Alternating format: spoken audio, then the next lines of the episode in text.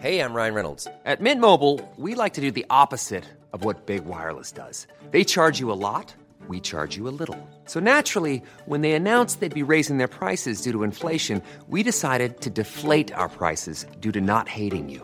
That's right. We're cutting the price of Mint Unlimited from $30 a month to just $15 a month. Give it a try at mintmobile.com slash switch. $45 upfront for three months plus taxes and fees. Promo rate for new customers for limited time. Unlimited more than 40 gigabytes per month. Slows. Full terms at mintmobile.com. Et maintenant, voici les vedettes de notre spectacle. J'aimerais bien qu'on pose nos armes et qu'on discute. Bon, bah lui, il va me prendre la tête. Jack, je veux que vous me dessiniez comme une de vos françaises. Euh non, c'est chouchou, je veux, pas la moche. Zut, rezut et rezut derrière Ah, je vois, monsieur se fout de moi Monsieur fait d'ironie Mais où est-ce que vous vous croyez, merde? Au cirque? Ben ça, c'est du spectacle. Vous aimez le cinéma, nous non plus. Bonjour, bonsoir à toutes et à tous. Ah, elle est dans de beaux draps, notre éducation nationale. Bon, on va parvenir sur le scandale de Stanislas, établissement réputé pour son ambiance sexiste, homophobe et dont un ancien directeur est mis en examen pour agression sexuelle sur mineurs de moins de 15 ans. Si au moins le ministère s'occupait de revenir aux fondamentaux, aux apprentissages de base, le béaba, lire, écrire, compter, apprendre les jours de la semaine. Eh bien, si l'éducation nationale se chargeait correctement de cette mission-là, Simon ne confondrait pas le jeudi et le vendredi et il serait avec nous ce soir au lieu d'aller présenter je ne sais quelle séance le soir de l'enregistrement. Ah là là, je vous jure, la connaissance, ça se perd et pourtant, c'est réalisé sans trucage.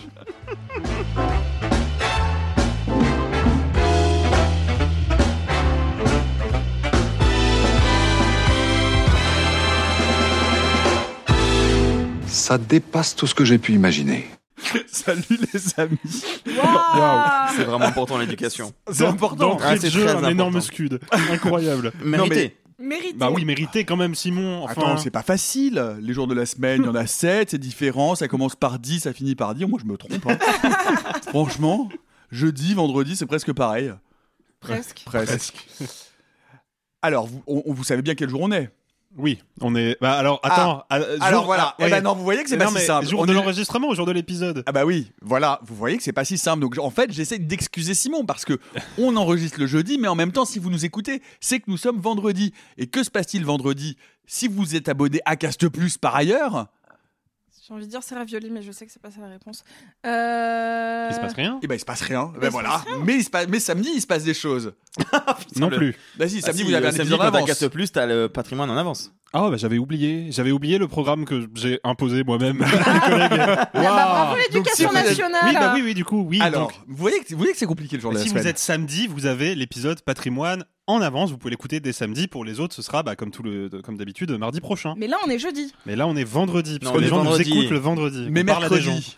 Donc mercredi, c'était hier. Enfin, enfin, Ah bah, c'était avant-hier, alors, mais mercredi, c'était- prochain. Voilà. bah, Qu'est-ce mercredi- qui se passe mercredi prochain mercredi prochain, il se passe, Sophie, la sortie du deuxième épisode d'Alert Spoiler consacré à Buffy contre les vampires. Exactement. Et là ça spoil la mort. Donc si vous avez pas regardé Buffy contre les vampires, bah déjà.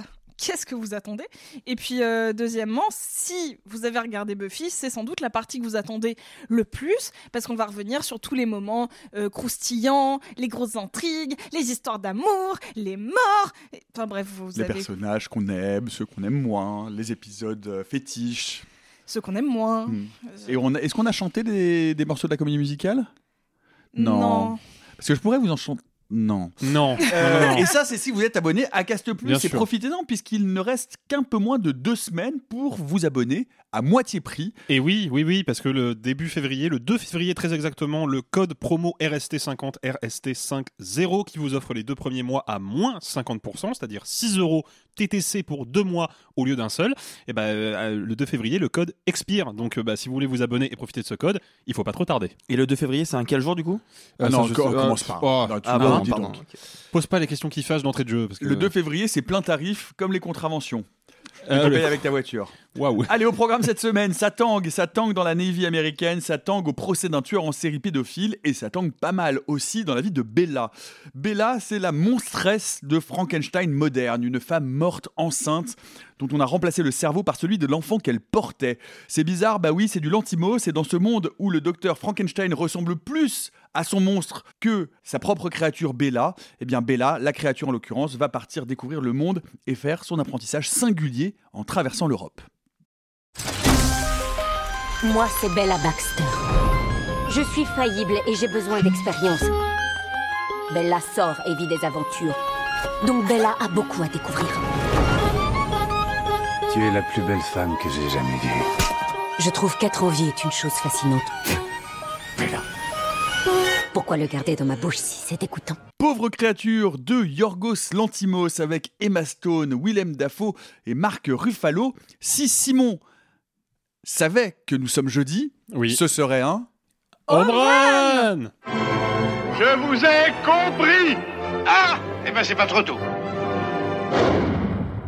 Oui, c'est un film que nous avons tous euh, beaucoup, beaucoup aimé. Personnellement, moi, je l'attendais avec beaucoup d'impatience puisque euh, Yorgos Lantimos est sans conteste l'un de mes réalisateurs euh, favoris dont j'attends avec beaucoup, beaucoup d'impatience euh, les nouveaux films. On va faire euh, un premier tour de table. Qu'en avez-vous pensé Alexis, pour commencer? Bah écoute, euh, moi j'étais euh, pas un connaisseur du tout du cinéma de Lantimos il y a encore euh, quelques semaines. J'en ai rattrapé quelques-uns avant de découvrir euh, Pauvre créature, euh, notamment, je vais les citer, un Canine, euh, The Lobster et La Favorite. J'ai pas eu la chance de voir euh, Mise à mort du cerf sacré, mais je le rattraperai dans pas longtemps. Ah, qui est, là- qui est pour- à, moi, à mon avis l'un des meilleurs pour moi. Ouais, le truc c'est que bah je vais, je vais être un, un tout petit peu disruptif, euh, ne m'en voulez pas. Moi, Oh. je, je trouve que dans le cinéma de Lantimos, bon, a fortiori dans Canine, parce que dès The Lobster, on sent quand même qu'il y a une volonté d'ouverture qui commence à apparaître un peu dans son cinéma. Je trouve que c'est un cinéma qui est esthétiquement un peu hanté par le fantôme d'un autre cinéaste que j'aime pour le coup, alors vraiment pas du tout, qui est Michael Haneke. Pourquoi je dis ça? Parce que il y a, à mon humble avis, dans le cinéma de Lantimos, en tout cas première période, parce que je pense qu'avec euh, Pauvre Créature s'ouvre une nouvelle période qui, elle, pour le coup, m'intéresse beaucoup. J'ai le sentiment, en tout cas, qu'il y a une certaine peur, une certaine méfiance du style et d'effets de mise en scène qui sont un peu trop ostentatoires. Ça ne veut pas dire que euh, l'Antimos est tout à fait comparable à Haneke. Non, sur plein de points, il diffère, à commencer par le fait que je pense pas que l'Antimos soit un connard misanthrope, mais il y a quand même, malgré tout, ce sentiment qui, moi, me met un petit peu mal à l'aise, l'impression que l'Antimos, il observe des situations et des personnages bizarres avec une certaine distance et parfois une certaine hauteur. C'est ce que, dans le cas d'Haneke, Jean-Baptiste Auré appelle le cinéma du Mirador, mais j'appellerais ça plutôt un cinéma d'entomologiste. L'impression que parfois, l'Antimos observe ses personnages comme un entomologiste regarderait par exemple les ailes d'un insecte avec la loupe d'un microscope. Et Je- moi, je- cette distance-là, elle me gratte un peu. Eh ben, il faut vraiment que tu vois le cerf sacré parce que le cerf sacré commence ouais. à, à amorcer la passerelle Ah ouais. vers Bah, ce écoute, qui je développe verrai. vraiment Je verrai dans- la favorite, dans- en favorite, mais justement, Même favorite c'est là où je veux en venir. C'est que je trouve qu'avec la favorite, il se passe un truc intéressant dans le, dans le cinéma de l'Antimos. Il y a déjà une rupture qui n'était pas complète jusqu'à Pauvre Créature. Et cette rupture, c'est que bah, j'ai l'impression pour la première fois qu'il est vraiment à la hauteur de ses personnages. Et qu'il les aime. Et qu'il est fasciné autrement que simplement comme un objet d'étude, mais qu'il est fasciné par l'intériorité de ses personnages, par toutes les émotions qui bouillonnent à l'intérieur. Et ça, ça me plaît. Et puis, bah, il faut le dire aussi, euh, je trouve que il y a une certaine truculence, un certain goût pour l'humour, pour le décalage et une sorte de, de d'écriture un peu plus caustique, un peu plus fine, peut-être un peu moins conceptuelle aussi, qui se manifeste chez l'Antimos avec la favorite. Et puis là arrive Pauvre Créature, qui est pour moi vraiment le film de la rupture. C'est-à-dire j'ai l'impression de découvrir un nouveau l'Antimos avec ce film-là. Et déjà, je vais commencer par là, parce que on a un personnage principal qui est, et c'est la grande force du film, l'antithèse du personnage l'antimosien entre guillemets, en tout cas à mes yeux, parce que jusqu'à présent l'antimos il traitait quand même des personnages qui jouaient des rôles, se mentaient à eux-mêmes, il y avait toute une réflexion sur comment on fabrique notre propre fiction pour supporter le monde. C'était le sujet très conceptuel de Canine qui raconte, pour résumer très gro- grossièrement, des parents qui ont emprisonné leurs enfants dans leur maison, qui leur ont menti sur le monde extérieur. En bref, ce sont un couple de dramaturges, entre guillemets, qui ont inventé une fiction dans laquelle ils ont emprisonné leurs enfants et dans laquelle ils vont jouer eux-mêmes un rôle. Donc c'est des dramaturges et des acteurs. Il y a toute une pensée théorique de la fiction chez l'Antimos. Et là, on a un personnage, celui de Bella, qui n'est que pur affect, qui est totalement sincère en permanence, qui est absolument incapable d'intégrer le moindre code, la moindre règle sociale ou, de simple politesse élémentaire, ce qui en fait un personnage hyper vivant, hyper drôle, qui traverse le film avec une joie de vivre qui est hyper communicative. Et je trouve que c'est déjà le premier gros point fort du film, c'est que son personnage principal, il est complètement nouveau dans le cinéma de l'Antimos et je le trouve fascinant. Sophie. Je suis pas la plus grande fan du cinéma de Lantimos. Euh, et j'avais été euh, une des rares à trouver que The Lobster était trop scindé en deux parties et une qui me plaisait plus que l'autre, mais je reviendrai pas forcément là-dessus.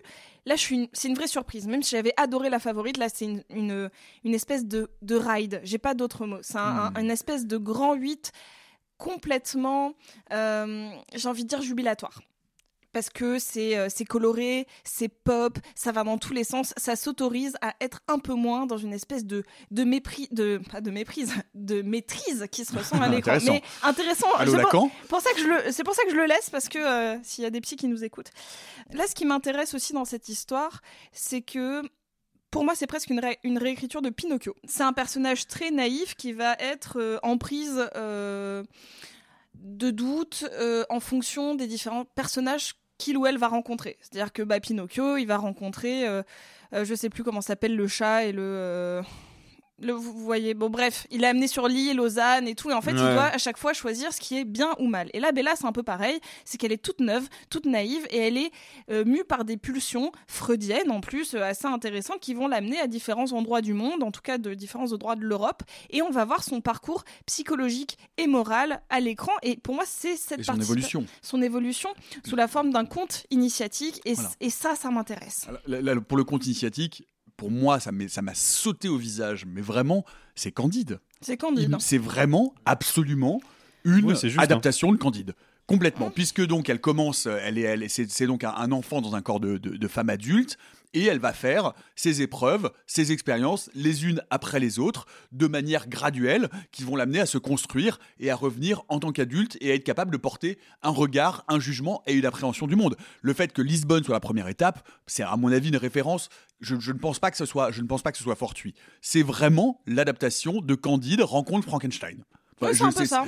Et, euh, et c'est génial. Et moi, outre, outre, outre que je trouve que ce conte, et c'est vraiment des péripéties, c'est-à-dire qu'il lui arrive à chaque étape une aventure qui va être une aventure symbolique, qui va la faire progresser dans euh, l'élaboration de sa pensée et dans l'élaboration. C'est un conte philosophique à la Candide, vraiment. C'est-à-dire que petit à petit, euh, elle va progresser dans cet univers, elle va être confrontée à différentes épreuves, à la misère, et petit à petit, elle va sortir de la bulle qui a été construite autour d'elle pour prendre le monde à bras le corps avec sa laideur, euh, sa cruauté et même son apparence physique d'ailleurs va évoluer au fur et à mesure euh, de, l'évolution euh, de, sa, de sa conception et de son, de son appréhension du monde. Et ce que je trouve aussi absolument brillant, c'est que Pauvre créature se déroule dans un univers complètement fantasmatique, c'est-à-dire qu'on est dans une uchronie, on est dans un endroit non réalisé où chaque ville se résume à quelques bâtiments et à des places rondes qui sont distordues en plus par le fisheye puisqu'il utilise très souvent un grand angle. Et là, c'est, je trouve aussi visuellement une création complètement géniale parce que à quoi ressemblent ces fonds, à quoi ressemblent ces couleurs, à quoi ressemblent ces espèces d'incarnations complètement à côté de la plaque qui sont censées figurer Lisbonne, Paris, Londres, etc. Ça ressemble à du mid-journée.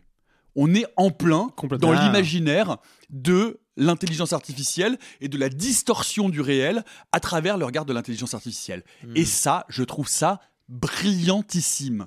Brillantissime parce que les décors sont splendides, intérieur, extérieur, tout est surchargé comme une intelligence artificielle qui ne sait plus discriminer le réel des photos dont ils se sont inspirés. C'est les quantités de cadres partout accrochés toujours au mur, les assiettes qui jonchent complètement euh, la salle à manger de son créateur joué par Willem Dafoe, qui trouve là l'un de ses plus grands rôles depuis très longtemps, en, doc- en docteur Frankenstein, lui-même Frankensteinisé, qui fait des, des, des, des rots, euh, de, de- des bulles, des, des- comme, comme Ouais. des bulles de fumée, mais sauf que c'est des bulles d'acide gastrique.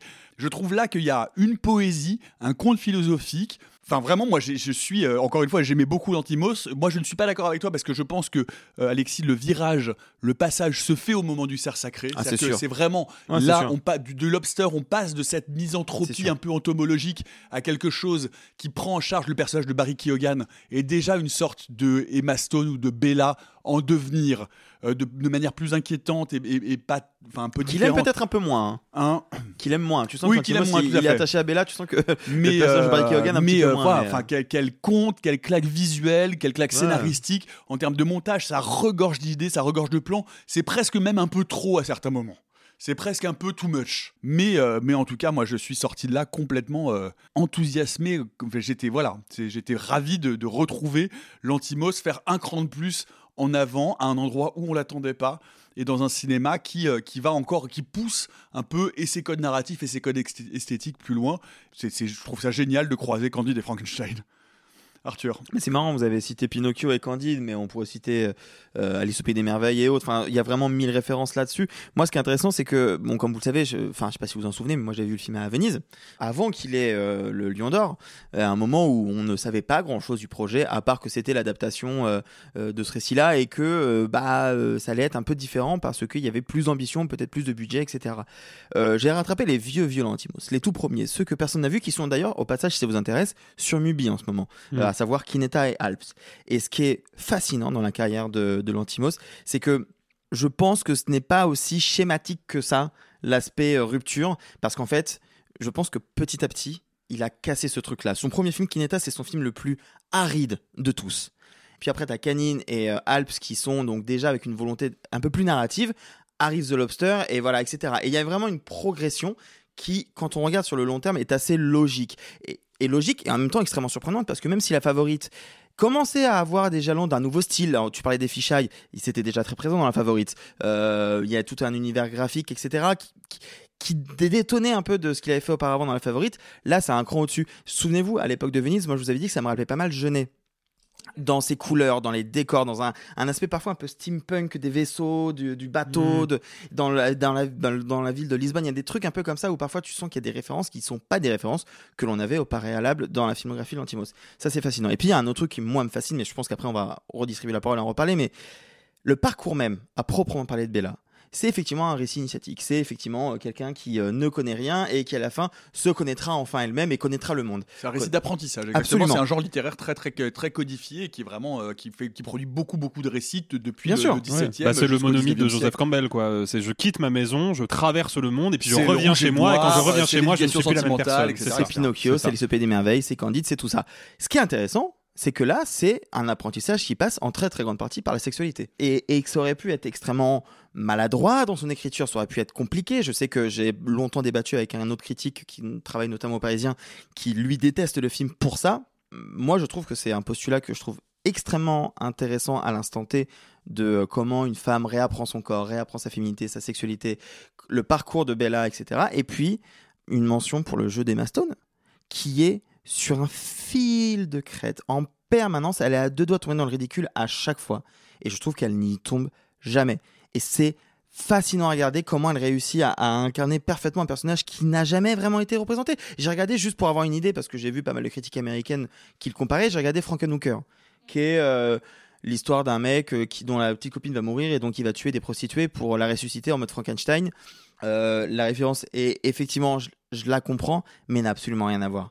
Euh, Frankenhooker, c'est une série B qui est au, passage très rigolo. Et oui, effectivement, il y a un peu de ça, mais, mais, mais quand même, franchement, Emma Stone doit jouer donc un personnage qui, au début, ne sait pas marcher, qui ensuite apprend à marcher, qui joue comme un bébé et en même temps qui a un corps d'adulte et, et qui a une évolution, mais quand même, franchement, ce qu'elle fournit est incroyable. Et le fait qu'elle ait eu le Golden Globes de la meilleure actrice dans une comédie était absolument logique. Et vraiment, moi, c'est quelque chose que je trouve incroyable. Et en plus, tu parlais de William Defoe. Alors, moi, William Defoe, je, trouve qu'il a eu des très grands rôles ces dernières années. Mais.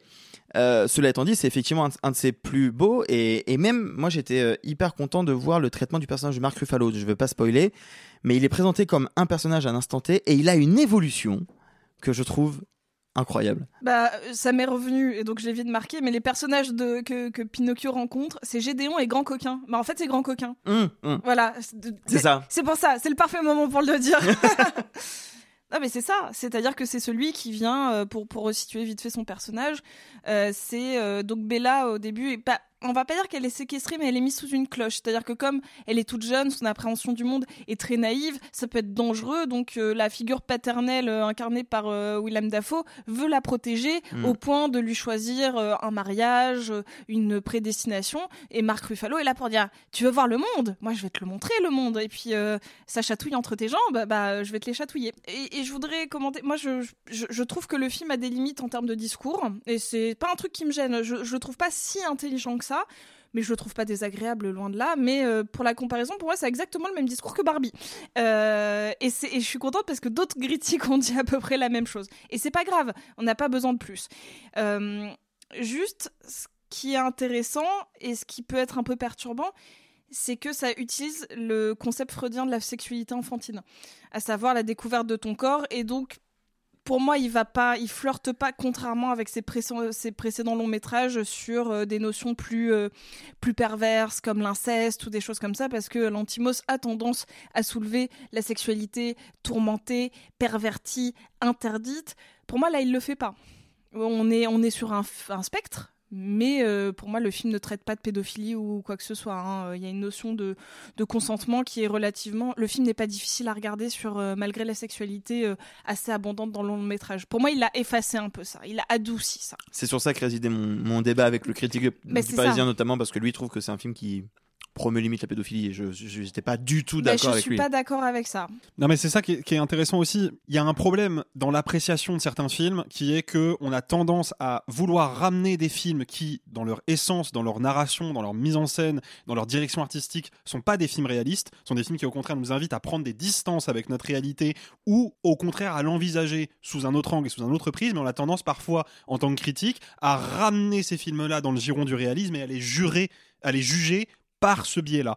Et en fait, euh, c'est pour moi un petit peu ce qui se passe. Je l'ai lu en l'occurrence euh, l'article du Parisien dont tu parles, et c'est ça qui me pose problème avec cet article, c'est que j'ai le sentiment en le lisant que le film est à prendre au premier degré. Mais de fait, s'il y a bien un film qui assume à fond sa facticité Mm. et sa nature allégorique et le fait qu'il il ne met pas en scène des personnages qui pourraient exister tels quels en chair et en os dans, no- dans notre monde, bah, c'est bien celui-là. quoi. Et cette mise à distance, elle lui permet justement de s'affranchir de certains tabous de la représentation qui seraient très problématiques dans d'autres euh, dans d'autres euh, productions. Donc pour moi, ce, ce- ce débat-là, il est il est intéressant parce qu'il nous rappelle qu'il faut faire attention avec les contrats qu'on passe avec les films. En l'occurrence, le film, dès l'ouverture, passe un contrat avec nous qui est je suis un pur conte, je suis une pure fable, il faut me vivre comme tel. Euh, et pour moi, je, moi, je l'ai réceptionné comme on réceptionne une fable de La Fontaine. Je l'ai réceptionné comme un récit qui n'appartient pas à ma réalité, mais qui peut-être va communiquer avec cette, avec cette réalité-là Ouais, que je connais. Et à partir de là, moi, je trouve pas le film problématique euh, une seule seconde. quoi. Mais, mais je, suis d'accord avec toi, ou comme plutôt plus que- que- qu'une femme de La Fontaine, encore une fois, on, on peut, on peut reciter Voltaire, parce que je trouve que ça marche vraiment bien, parce que Voltaire c'est très drôle aussi. Ouais. Euh, c'est, euh, il utilise des, des- des motifs de, de, de, de fantastique ou d'imaginaire, parce que la science-fiction ce serait anachronique d'en parler. Mais quand tu dis, je ne trouve pas, euh, Sophie, que le film soit plus intelligent que ça, je pense pas que c'est un film qui se veuille être intelligent. C'est un conte philosophique, c'est un conte qui va ra- raconter l'évolution d'un personnage, qui va faire ses expériences et qui, à travers ses expériences, va porter un regard sur le monde, sur la société et, euh, et- et finir par devenir et par incarner euh, une personne pensante et indépendante. C'est pas un film qui est en train de dire, regardez, c'est un film un peu misanthrope, certainement comme tous les films de misan- de, de, de, Hmm. de, de- de- De l'Antimos. de l'Antimos, pardon. Mais, euh, mais, mais ça n'est pas beaucoup plus que ça. Je pense pas que ce soit un film à discours. Non, mais c'est ce que je veux dire. Non, mais c'est parce que j'ai vu, pa- pareil, si on se base, c'est un film qui est très commenté. C'est un film qui était très attendu, donc qui est très commenté, que ce soit sur les réseaux sociaux, par la presse, Ouais. c'est normal. Tant mieux, ça lui fait de la légitimité. Moi, les gens qui y voient un immense discours féministe, je suis pas d'accord. En fait, et pour moi, ça n'enlève rien au film. C'est ça qui est, qui est intéressant. Je ne cherche pas forcément en voyant Pauvre créature, d'avoir un pamphlet féministe sur euh, euh, c'est quoi d'être une femme dans cette société, parce que si on le décortique uniquement sous ce prisme, le film perd toute sa saveur. Parce que littéralement, ça dit Eh, les hommes, pas très sympas, hein bah ouais. Donc pour moi, il faut pas du tout le lire comme ça. Il faut le lire comme une fable beaucoup plus générale sur euh, euh, qu'est-ce que c'est que de regarder le monde quand on- on va acquérir plus de connaissances, comment ça le rend plus sombre, comment on va se positionner face au monde, mais par rapport aux individus. Pour moi, Bella, certes, c'est une femme, elle a plein de problématiques de femme, mais il a eu l'intelligence d'en faire avant tout un personnage où on peut tous se projeter. Donc pour moi, c'est un peu paradoxal de dire qu'il faut vraiment pas le lire sous un prisme féministe, mais il faut vraiment pas le lire sous En tout un cas, ne pas le lire que comme ça. faut pas le lire comme ça du tout pour moi. hein. Ah ouais, tu trouves? Bon, il y a quand même un, un- moi je trouve enfin moi je suis en désaccord avec toi sur ce point-là parce que je trouve malgré tout que le côté féministe il est présent et on peut pas le retirer. Oui, mais pas plus que Barbie, tu vois. Mais, mais, mais Barbie a été conçu comme ça, marketé comme ça. Mais non, mais je veux dire, le Barbie, on a tous dit que c'était un discours féministe 101. Et moi, ça me va. Ça me, ça, ça me va très bien qu'un qu'un film, un blockbuster grand public, ce soit juste de dire que c'est pas facile d'être une femme. Bah, c'est déjà beaucoup pour la plupart des blockbusters. Bah là, c'est un peu pareil. C'est un peu genre, euh, eh, faut un peu se méfier des hommes. Si ce n'est que je trouve que la manière dont le message est raconté dans l'histoire est quand même beaucoup moins accessible dans Pauvre créature que dans Barbie, qui est pour le coup. Ah, euh, moi, je Bar- pense- moi, je pense- Barbie, c'est vraiment in your face H24. Franchement- là, il y a quand même un côté un peu allégorique. Il faut accepter quand même le postulat. Il faut rentrer dedans. Mais je, je parle pas de, de manière dont le message est libéré, je parle juste du, du fond. Le- je- pour moi, qu'un film soit hyper tordu pour te raconter un message, si le message c'est que le ciel est bleu, si tu le dis par des phrases hyper complexes ou que tu le mets juste un ciel bleu, au final le message est le même, c'est que le ciel est bleu, tu vois. Et pour Mhm. moi, c'est un peu pareil, c'est que au final, si on ne le prend que par ce prisme-là, il perd un peu de saveur, tu vois. Je, pense surtout que euh, c'est- réduire la, la portée du conte philosophique, c'est-à-dire qu'elle va faire l'expérience du monde et euh, étant une femme et, euh, et découvrant et ayant cette, cette, dissonance entre euh, son corps de femme et la découverte de sa sexualité et l'évolution finalement de la, maturité de son cerveau, elle va faire l'expérience du monde à travers son rapport avec un certain nombre d'hommes. Mais, mais, je pense que c'est c'est beaucoup plus large que ça. C'est-à-dire qu'elle le- elle- c'est- évidemment, chaque homme va représenter, comme dans tout conte philosophique, un archétype. Cet archétype, d'ailleurs, qui va bouger, évoluer, que ce soit celui de Marc Ruffalo, de son père qu'elle appelle God. Euh, évidemment, tout ça est un peu freudien. Mais finalement, euh, son fiancé euh, n'est pas une figure particulièrement négative. Euh, son ex-mari, euh, bon, c'est peut-être la partie la moins réussie, euh, représente une forme d'homme violent. Mais euh, on va trouver aussi euh, de- des personnages plus en demi-teinte, comme euh, la mère Macrel, comme, comme, euh, comme son amie prostituée, comme certains de ses clients d'ailleurs quand elle se prostitue à Paris, qui sont pas tous des horribles connards. Damien Bonnard Damien Bonnard. Et Raphaël euh, Thierry aussi. euh, Oui, au oui, passage. oui, ouais. Vraie gueule de cinéma. Bah, il y a quand même un truc malgré tout. Je suis désolé, c'est qu'encore une fois, je parle de là, de mon point de vue. Je l'ai découvert à un, un festival de Venise où il y avait en compétition le film de Woody Allen, le film de euh, Luc Besson et le film de Polanski. Et le fait que ce film-là arrive avec ce discours-là sur euh, la sexualité infantile, la reprise de son contrôle, et etc., et que ce soit lui qui soit récompensé c'est- et pas les autres, je suis désolé, c'est logique qu'on Désolé, l'interprète comme ça récompense- Ah, Arthur, regarde le personnage de la vieille dame. Le, le personnage de la vieille dame euh, qui, euh, qui, qui dit qu'elle n'a pas eu de sexualité depuis 20 ans et qui est aussi à un moment donné un personnage qui est un personnage pivot pour elle, pour comprendre quelque chose de son rapport à son corps, etc. Non, mais j'ai pas euh, dit que c'était le seul message du film. J'ai pas dit que c'est le seul discours. Je dis que c'est un discours qu'il faut prendre en considération. Non, mais ma- seule limite, c'était il ne faut pas le lire Que avec- sous- que sous ce prisme. prisme. Oui, Bah ça, ouais, parce parce que que- en fait, on dit la même chose. Non mais, Oui, pour, oui. non, mais pour, pour, pour, pour, euh, rebondir sur ce que tu disais Sophie, effectivement, t'es pas la seule critique à soulever ce truc-là, puisque Josué Morel, le rédacteur en chef de Criticat, euh, qui d'ailleurs lui, pour le coup, n'a pas beaucoup apprécié le film, en dit, et je trouve que c'est plutôt juste, que sur la partie strictement euh, politico-féministe, on va dire ça comme ça, le film est une version edgy de Barbie. Et c'est un peu ça, c'est un film qui quand même, sur la question du féminisme, est assez généraliste. Néanmoins, là où je le trouve politiquement intéressant, c'est sur un aspect bien spécifique. Plus que de soulever des questions féministes qui méritent d'être soulevées, hein, encore et toujours évidemment, je trouve que là où le film fait très fort, c'est qu'en nous présentant une version alternative de notre monde. Qu'il aurait pu partir sur un, un- un univers totalement fictionnel où les villes n'existent pas, où les Oui. pays n'existent pas. Non, il nous choisit de nous emmener à Londres, à Paris, à Lisbonne. Il nous fait visiter des villes que le spectateur connaît et qui ont été À Alexandrie. à Alexandrie. Et il nous fait visiter des villes que tous les spectateurs connaissent, euh, au moins de nom, et qui ont été complètement radicalement transformés par la direction artistique. De fait, moi je passe tout le film à me dire, Ah, il est quand même bizarre ce monde-là. Mm. Et dans ce monde-là, le personnage d'Emma Stone, qui dans l'absolu est un personnage quand même pas banal, m'apparaît bah, finalement comme un personnage normal, parce que tout le monde autour d'elle est déréglé.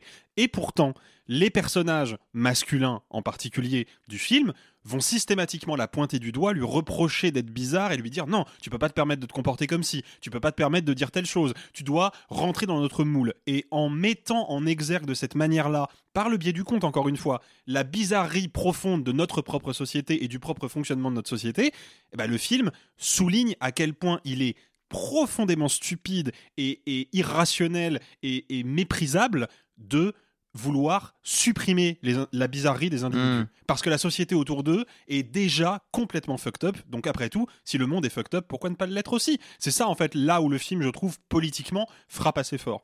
C'est sur cette question-là en fait. Un petit mot peut-être euh, sur euh, la DA, sur la mise en scène, euh, donc sur cette esthétique très très particulière où, chaque ville est représentée vraiment comme quasiment comme une scène de théâtre avec, avec très, peu de, très, très peu de bâtiments, toujours dans des espèces de, de- de- de- de- d'arch- d'architecture semi-circulaire ou circulaire. On est toujours sur des places rondes avec quelques bâtiments qui sont, voilà, comme je le disais tout à l'heure, rappellent un mauvais prompt de mid-journée ou, ou un mid-journée. Non, pas un mauvais parce que finalement les résultats sont quand même visuellement euh, euh, très beaux. Mais qu'est-ce que vous en avez pensé? Est-ce qu'il y a quelque chose à en dire, Alexis? Bah écoute, euh, oui, bah, déjà, outre la, dimension que j'ai soulevée sur le fait de, de mettre en exergue la bizarrerie de notre propre société.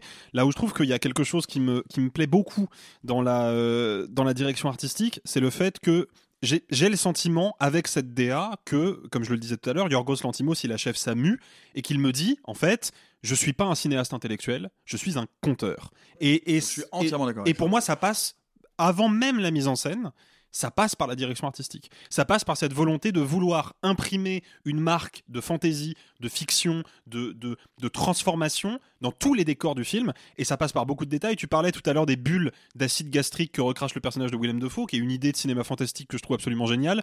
Pour, pour resituer pour les spectateurs qui n'ont pas encore vu le film, parce que c'est vraiment un détail euh, rigolo mais anodin, donc je peux me permettre de le dévoiler. En gros, le, le personnage de Willem Dafoe, vous l'avez vu dans la bande-annonce, il est complètement défiguré de partout. Il est Frankensteinisé, comme tu disais, parce que son père était un scientifique qui l'a torturé et, euh, et disséqué et défiguré au nom de la science. Et castré, ce qui n'est et pas, castré. ce qui n'est pas inintéressant. Voilà. Encore une fois, on en, on en de- revient à la, à la mythologie freudienne. Mais le fait est que bah, ce personnage-là, il a besoin de fabriquer ses propres sucs gastriques. Donc quand il mange, il se connecte à une espèce d'énorme pompe qui va. En, en forme d'estomac, par en ailleurs. forme d'estomac, qui va digérer à sa place les aliments parce que lui-même ne peut pas les digérer. Et à la fin, il rote une énorme bulle.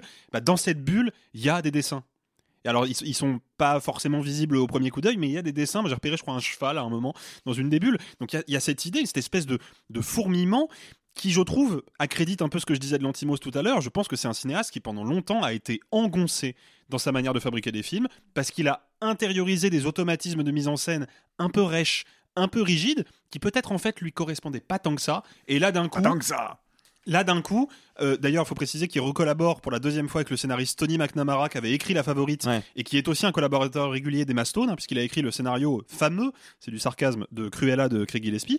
Euh, et le fait est que, bah, encore une fois, comme c'était déjà un peu le cas dans La Favorite, je sens qu'il y a chez Lantimos la volonté, pour le coup, de produire des images qui marquent. Et ça a l'air d'être gratos. Le truc, c'est que quand c'est réalisé avec autant de, de autant de plaisir, autant d'inventivité, autant d'originalité. Vraiment, c'est difficile de résumer toutes les trouvailles de décors, d'ameublement, d'accessoirisation du film, de costumes. Les costumes, Les sont costumes extraordinaires. j'allais j'allais citer la, la, la costumière, la directrice de, de costume, qui s'appelle Holly Waddington, euh, et c'est un de ses premiers films où elle est Oh seule. là là. elle est, enfin, elle a été, euh, j'avais cherché, là je l'ai plus sous les yeux, et tant pis pour euh, vous irez faire vos recherches. Elle a été assistante co- costumière sur plein de trucs, mais c'est son premier film en tant que directrice de tous les costumes. Bah, Il y a un savoir-faire de, de Genre, dingue. euh, et... Holly Waddington. Voilà, retenez Voilà. ce nom parce qu'à mon avis, elle va faire des trucs de. Bah, je pense qu'elle va choper un Oscar déjà. Mais le truc, c'est que euh, moi, c'est ça qui me touche. C'est que j'ai vraiment le sentiment d'un cinéaste qui est libéré d'un poids qui s'était peut-être lui-même imposé. Et comme il est libéré, il en fait des caisses. Effectivement, parfois le film est too much, mais quand c'est du trop plein avec autant de saveurs, franchement, euh, ce serait con de se priver, quoi. Et je trouve que ouais, le- la direction artistique du film est ex- exceptionnelle. Et on parle du fisheye qui est utilisé depuis toujours par Lantimos. Il adore les grands angles. Il adore ça. Bon, le fait est que euh, des fois, moi, je trouve par exemple dans The Lobster, il y a des, plans au, grand angle où je me dis, en vrai, je sais pas si c'est une intention marquée ou si c'est Là, j'ai une séquence, je sais pas comment la rendre un tout petit peu, euh, petit peu différente, comment la distinguer dans le film. Bon, bah, je vais mettre la caméra dans un coin de la pièce avec un grand angle énorme, et là, pour le coup, les gens vont se dire, oh, bah, quoi, c'est pas, c'est pas banal ce plan-là. Et j'ai plus du tout ce sentiment-là avec, euh, avec Pauvre Créature. J'ai le sentiment, pour le coup, qu'il y a une utilisation du grand angle qui est hyper pertinente pour justement déjà mettre en, en évidence et faire profiter des décors quoi.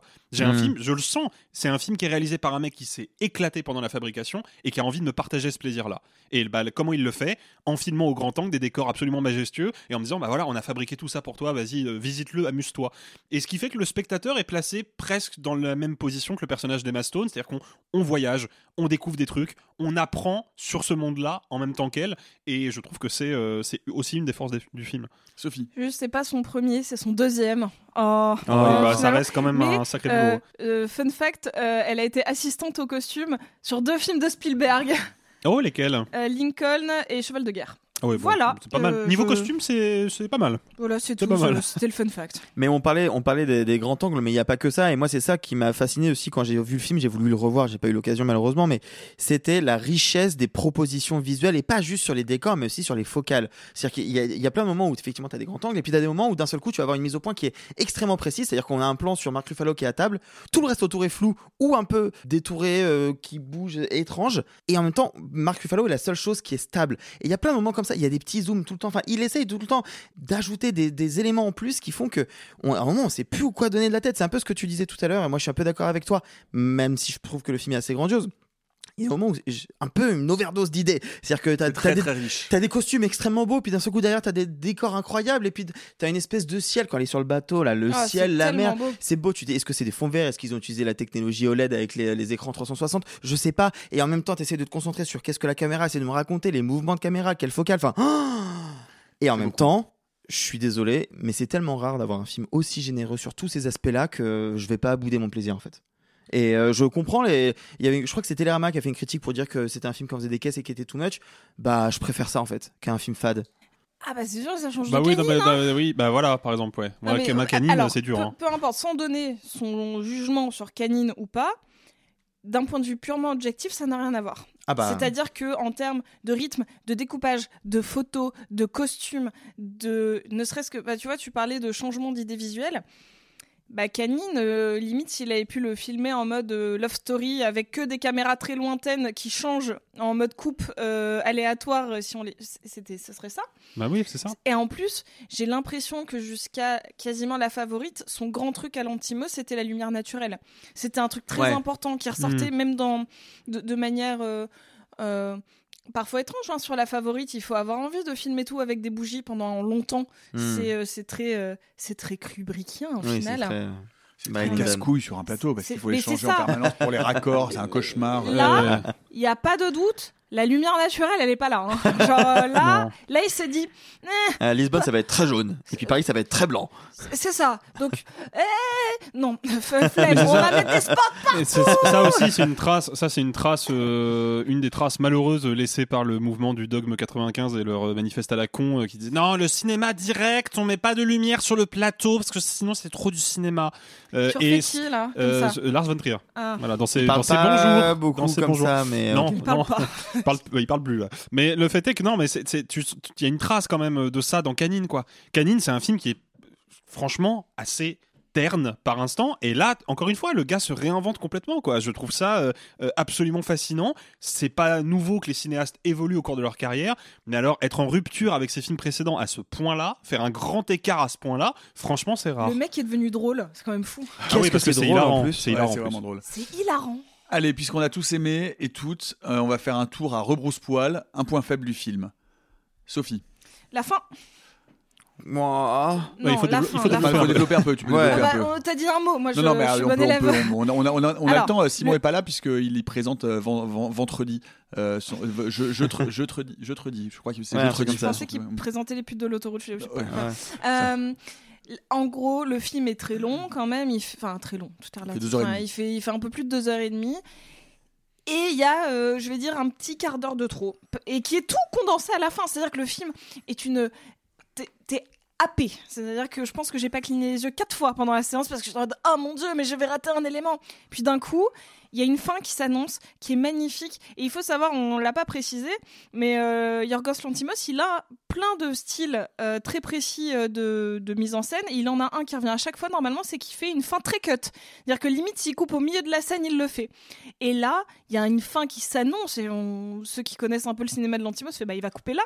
C'est évident, il a sa fin. Elle est, Et non, et non, il va nous rajouter 10 minutes avec une sous-histoire, une sous-intrigue pour arriver à une fin que je trouve moins convaincante que là où il aurait dû couper. C'est pas grave, ça va pas gâcher mon plaisir, mais, euh, mais il, a, il a une sous-fin de trop. Alexis. Euh, écoute, euh, moi c'est c'est un truc qui qui alors je sais pas si ça manque au film, mais je trouve étrange une décision d'écriture euh, qui est qu'il y a un personnage qui en plus avait l'air d'être important vu que le personnage apparaît dans la bande-annonce du film. Je ne dirai pas lequel parce que je veux pas trop vous, euh, vous spoiler, mais un personnage qui arrive à un moment du film et où je me dis ah tiens peut-être que le film va creuser une piste intéressante qui peut être une sorte de, dualité entre le personnage de Bella Baxter et un autre perso. Et sauf que l'autre personnage n'a strictement aucune espèce d'utilité dans le film. Et donc euh, je voilà je moi ceux qui ont vu le film je pense euh, sauront de quoi je parle. Mais je trouve que c'est pour moi je ne, je ne m'explique pas l'existence de ce personnage en fait tout simplement et ça m'a un peu laissé euh, circonspect Arthur. Euh, c'est difficile parce que franchement, je, je le trouve vraiment exceptionnel. Je dirais peut-être que j'aime beaucoup euh, ce que fait euh, Rami Youssef et qu'on le voit pas assez. Celui qui joue l'étudiant en médecine. Je l'aime beaucoup, je le trouve super, je trouve qu'on le voit peut-être pas assez. Mais c'est vraiment parce que je dois, je dois être tatillon pour tu rien. lui as mis 4,5. Il faut Bah. bien que tu nous expliques les moins 0,5. Ouais. Et toi Euh, Moi, je suis d'accord avec Sophie. Moi, je trouve que le, rebondissement final est pas, est pas nécessaire et que le film gagnerait. Euh, à, à perdre ce petit quart d'heure de trop Ouais. euh, qui est pas nécessaire et en- qui, qui était une très très jolie. Pareil je suis, je suis tout à fait d'accord avec toi. C'est-à-dire que tu- je me disais ah tiens c'est fini. Je me disais mais c'est curieux. J'ai jeté un coup d'œil là je fais ah mais il reste encore du temps. Et puis boum ça y a. Et puis surtout vraiment il fait pas grand chose de cette sous intrigue là et c'est pas Ouais, puis en c'est- plus, enfin, th- thématiquement, notamment sur les questions de féminisme, cette sous-intrigue-là fait vraiment l'effet d'un gros coup de surligneur, en mode, euh, bon, on va vraiment, vraiment insister sur un truc que vous aviez déjà compris, mais on va quand même insister 10 minutes. Ouais, c'est c'est de trop, ouais. C'est c'est un peu du gras. Eh bien, vous aurez compris, euh, nous avons été particulièrement séduits par ces pauvres créatures de Yorgos Lantimos avec euh, Emma Stone, Willem Dafoe et Mark Ruffalo. Et vous, est-ce que vous êtes plutôt euh, mettre un cerveau de bébé dans un corps de femme comme Bella ou mettre un cerveau de hyène dans un corps de zombie comme Eric Zemmour? Vous pouvez nous le dire en commentaire. On passe aux actus de la semaine. C'est que ça va presque, dit donc, commencer à devenir une habitude. On va faire un point, figurez-vous, et oui, sur le box-office. Alors, sans Simon pour une fois que l'on retrouvera mardi, mais avec toi, Alexis. ouais, ouais, ouais, non, bah, on va faire un point euh, rapide, mais c'est parce qu'il y a deux choses quand même à noter dans le box-office de ce début d'année. Déjà, la première chose, et ça nous fait tous, je pense, très, très, très plaisir, en trois semaines d'exploitation, puisqu'il est sorti le 27 décembre 2023, Vermine de Sébastien Vanitschek a enregistré un peu plus de 206 000 écoutes au moment euh, de Entrée. Entrées, pardon, à des formations professionnelles, un peu plus de 206 000 entrées euh, donc depuis sa sortie. C'est un, c'est une très très bonne nouvelle. Bon, non seulement pour euh, pour Sébastien et pour toute l'équipe du film qu'on a eu le plaisir de recevoir en partie autour de cette table euh, pour euh, un super entretien, mais c'est aussi peut-être enfin une bonne nouvelle pour la production de cinéma horrifique en France, parce que sur le papier, Vermine, c'est quand même un film qui a une certaine fibre sociale, et c'est pas forcément le genre de film qui attire le plus de monde dans les salles en ce moment, a fortiori quand les films se déroulent en banlieue. C'est un film d'horreur, on sait que le public français, il se méfie des productions horrifiques françaises, parfois juste titre, parfois non, et puis bah, c'est un film d'horreur avec des araignées, hein, et c'est ça a l'air anodin de le dire, mais l'arachnophobie est une phobie hyper répandue et le film est pas tendre avec les arachnophobes. Donc, on pouvait s'attendre à ce que bah, il galère un peu à franchir la barre des 200 000. Bon, bah, c'est franchi en trois semaines. Donc, bah, déjà, bravo à eux, c'est bon signe. Espérons que ça fasse peut-être un petit peu bouger les lignes de la production. Et si je puis me permettre, Alexis, je serais vraiment curieux de faire un peu d'archéologie de box-office pour savoir quel film d'horreur français a dépassé 200 000. À mon avis, ça va faire un paquet de temps. Euh, ça doit faire un, un petit moment, bah, surtout que des productions qui ont bénéficié d'un marketing peut-être un petit peu plus large et surtout d'une présence dans certains festivals euh, assez importants, comme Vincent doit mourir par exemple, qui est quand même passé par la semaine de la critique, Ouais, ce qui est sûr. pas rien hein, pour un film de genre français. Mais Vincent doit mourir. euh, je Vincent doit mourir, c'est passé- 50 000 entrées à l'heure actuelle. c'est malheureusement un, un- un échec. Donc voilà, ça se passe très bien pour Vermine. Le bouche à oreille a l'air d'être super. Les retours critiques sont super. Donc le film est parti pour avoir une exploitation de qualité et j'en suis très content. Et puis la deuxième news. J'aurai elle- le, plaisir de croiser euh, l'équipe qui va pouvoir profiter de son triomphe la semaine prochaine au Festival international de Gérardmer. Et oui. Je vous quitterai euh, le temps d'une semaine pour aller euh, explorer.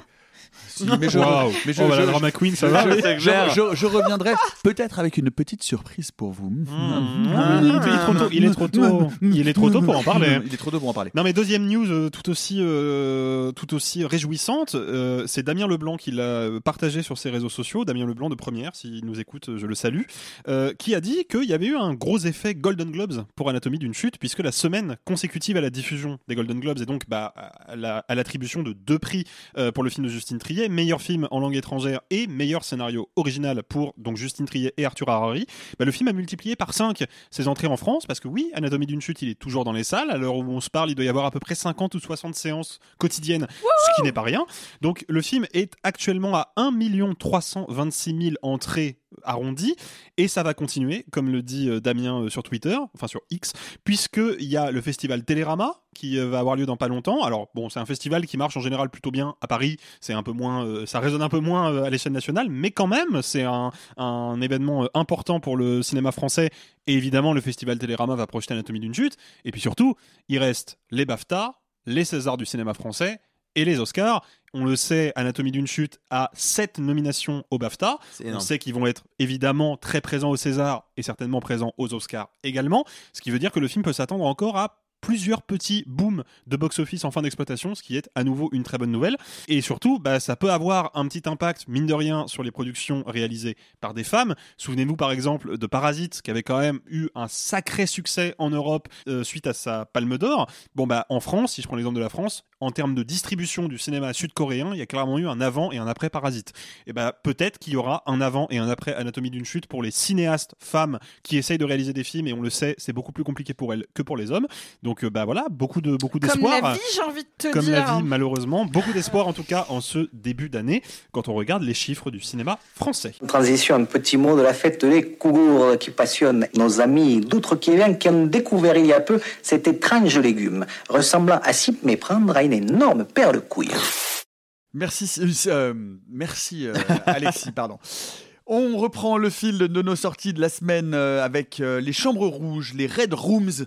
Euh, c'est à l'origine une légende urbaine selon laquelle il existerait bien planquées au fin fond du dark web des salles de torture, de viol et autres horreurs performées sur des personnes réelles et pour lesquelles l'accès s'acquiert à des sommes de bitcoin ou de crypto-monnaies exorbitantes. C'est le point de départ du nouveau film de Pascal Plante, Les Chambres Rouges, donc, qui suit le procès d'un homme accusé d'avoir tué, violé et démembré trois jeunes filles dans l'une de ces chambres rouges, à ceci près que l'action est suivie du point de vue de deux jeunes femmes, groupies du tueur et apparemment persuadées de son innocence. Monsieur Chevalier, vous êtes accusé de trois chefs distincts de meurtre, outrage au cadavre et production et distribution de matériel obscène. Mon client plaide de non coupable, monsieur le juge. Tu sais que c'est sa fête bientôt? Dans trois semaines, ouais. Tu penses qu'il essaie de faire un cadeau?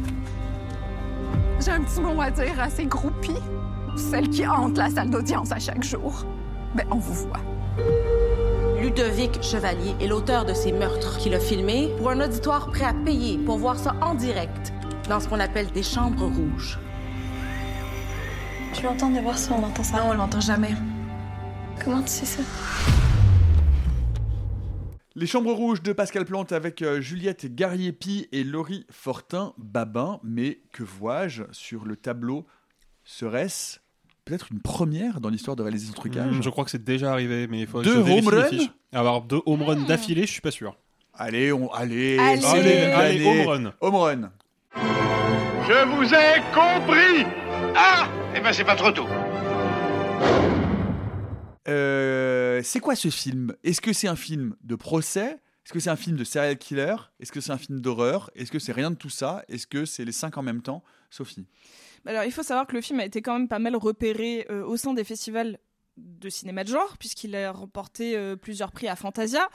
Donc, le film donc, de, Pascal Plante s'ancre dans, j'ai envie de dire, une espèce de dualité, une ambiguïté. Parce qu'on va suivre plutôt l'intime de deux jeunes filles qui euh, ont une espèce d'appétence pour ce que peuvent dégager les personnes accusées euh, d'être des serial killers ce qui est basé sur un- une, une- une réalité très concrète, à savoir que depuis que des serial killers, des psychopathes existent et deviennent médiatiques, des groupies existent et leur envoient des lettres d'amour en prison. Mais ça a été le cas euh, de Ted Bundy, euh, euh, de, de de de Jeffrey Dahmer, hein, enfin. voilà.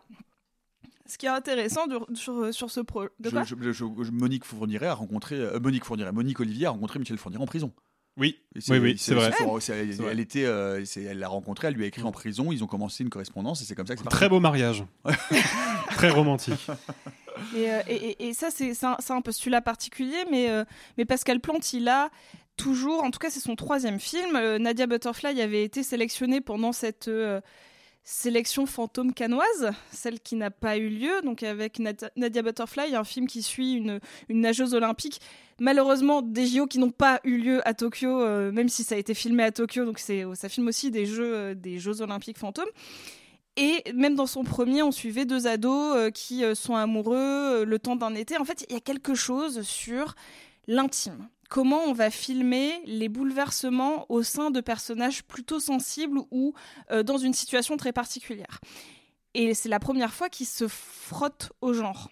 Et pour connaître la- l'anecdote, le film a été écrit en confinement, qui est assez propice à une espèce de forme de, euh, on va dire, euh, d'être monomaniaque sur un sujet. C'est-à-dire que comme on est enfermé, lui, il a commencé à faire des recherches sur ça et euh, ça a développé bah, une curiosité qui est une, Hmm. une forme d'écriture assez, euh, assez semblable à celle d'un thriller. C'est-à-dire que on va voir un fait divers qui va en amener un autre, qui va en amener un autre, qui va en amener un autre. Et donc c'est un film, je trouve, qui porte presque les stigmates d'un confinement, à savoir comment on va rentrer dans l'intime et dans le bizarre et dans le torturé d'une personne qui, en apparence, a l'air euh, tout à fait euh, et voire même est un peu au-dessus d'une masse parce qu'elle est mannequin et qu'en fait on va gratter pour voir qu'en réalité elle a une espèce de noirceur presque psychopathique. Je trouve que le, le film, pour répondre à ta question, peut être pris sous les deux plans. Enfin, on peut aussi bien le voir comme le portrait d'une jeune fille complètement anormale, complètement décorrélée d'une forme de réalité, qui est une forme de sociopathie qui le rapproche d'un psychopathe, ou comment euh, on va déconstruire un film de procès pour le prendre du point de vue qu'on ne voit jamais.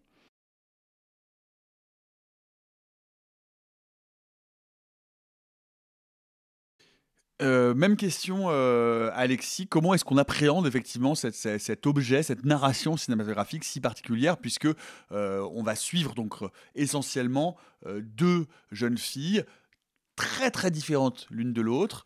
L'héroïne qui est une mannequin euh, qui a accès à un certain niveau de culture, de connaissances numériques également, euh, qui est très étrange, très froide, très distante, et une autre jeune fille qui elle est très émotive, euh, pas très cultivée manifestement, et qui voue une sorte de culte, comme le décrivait Sophie, à l'accusé.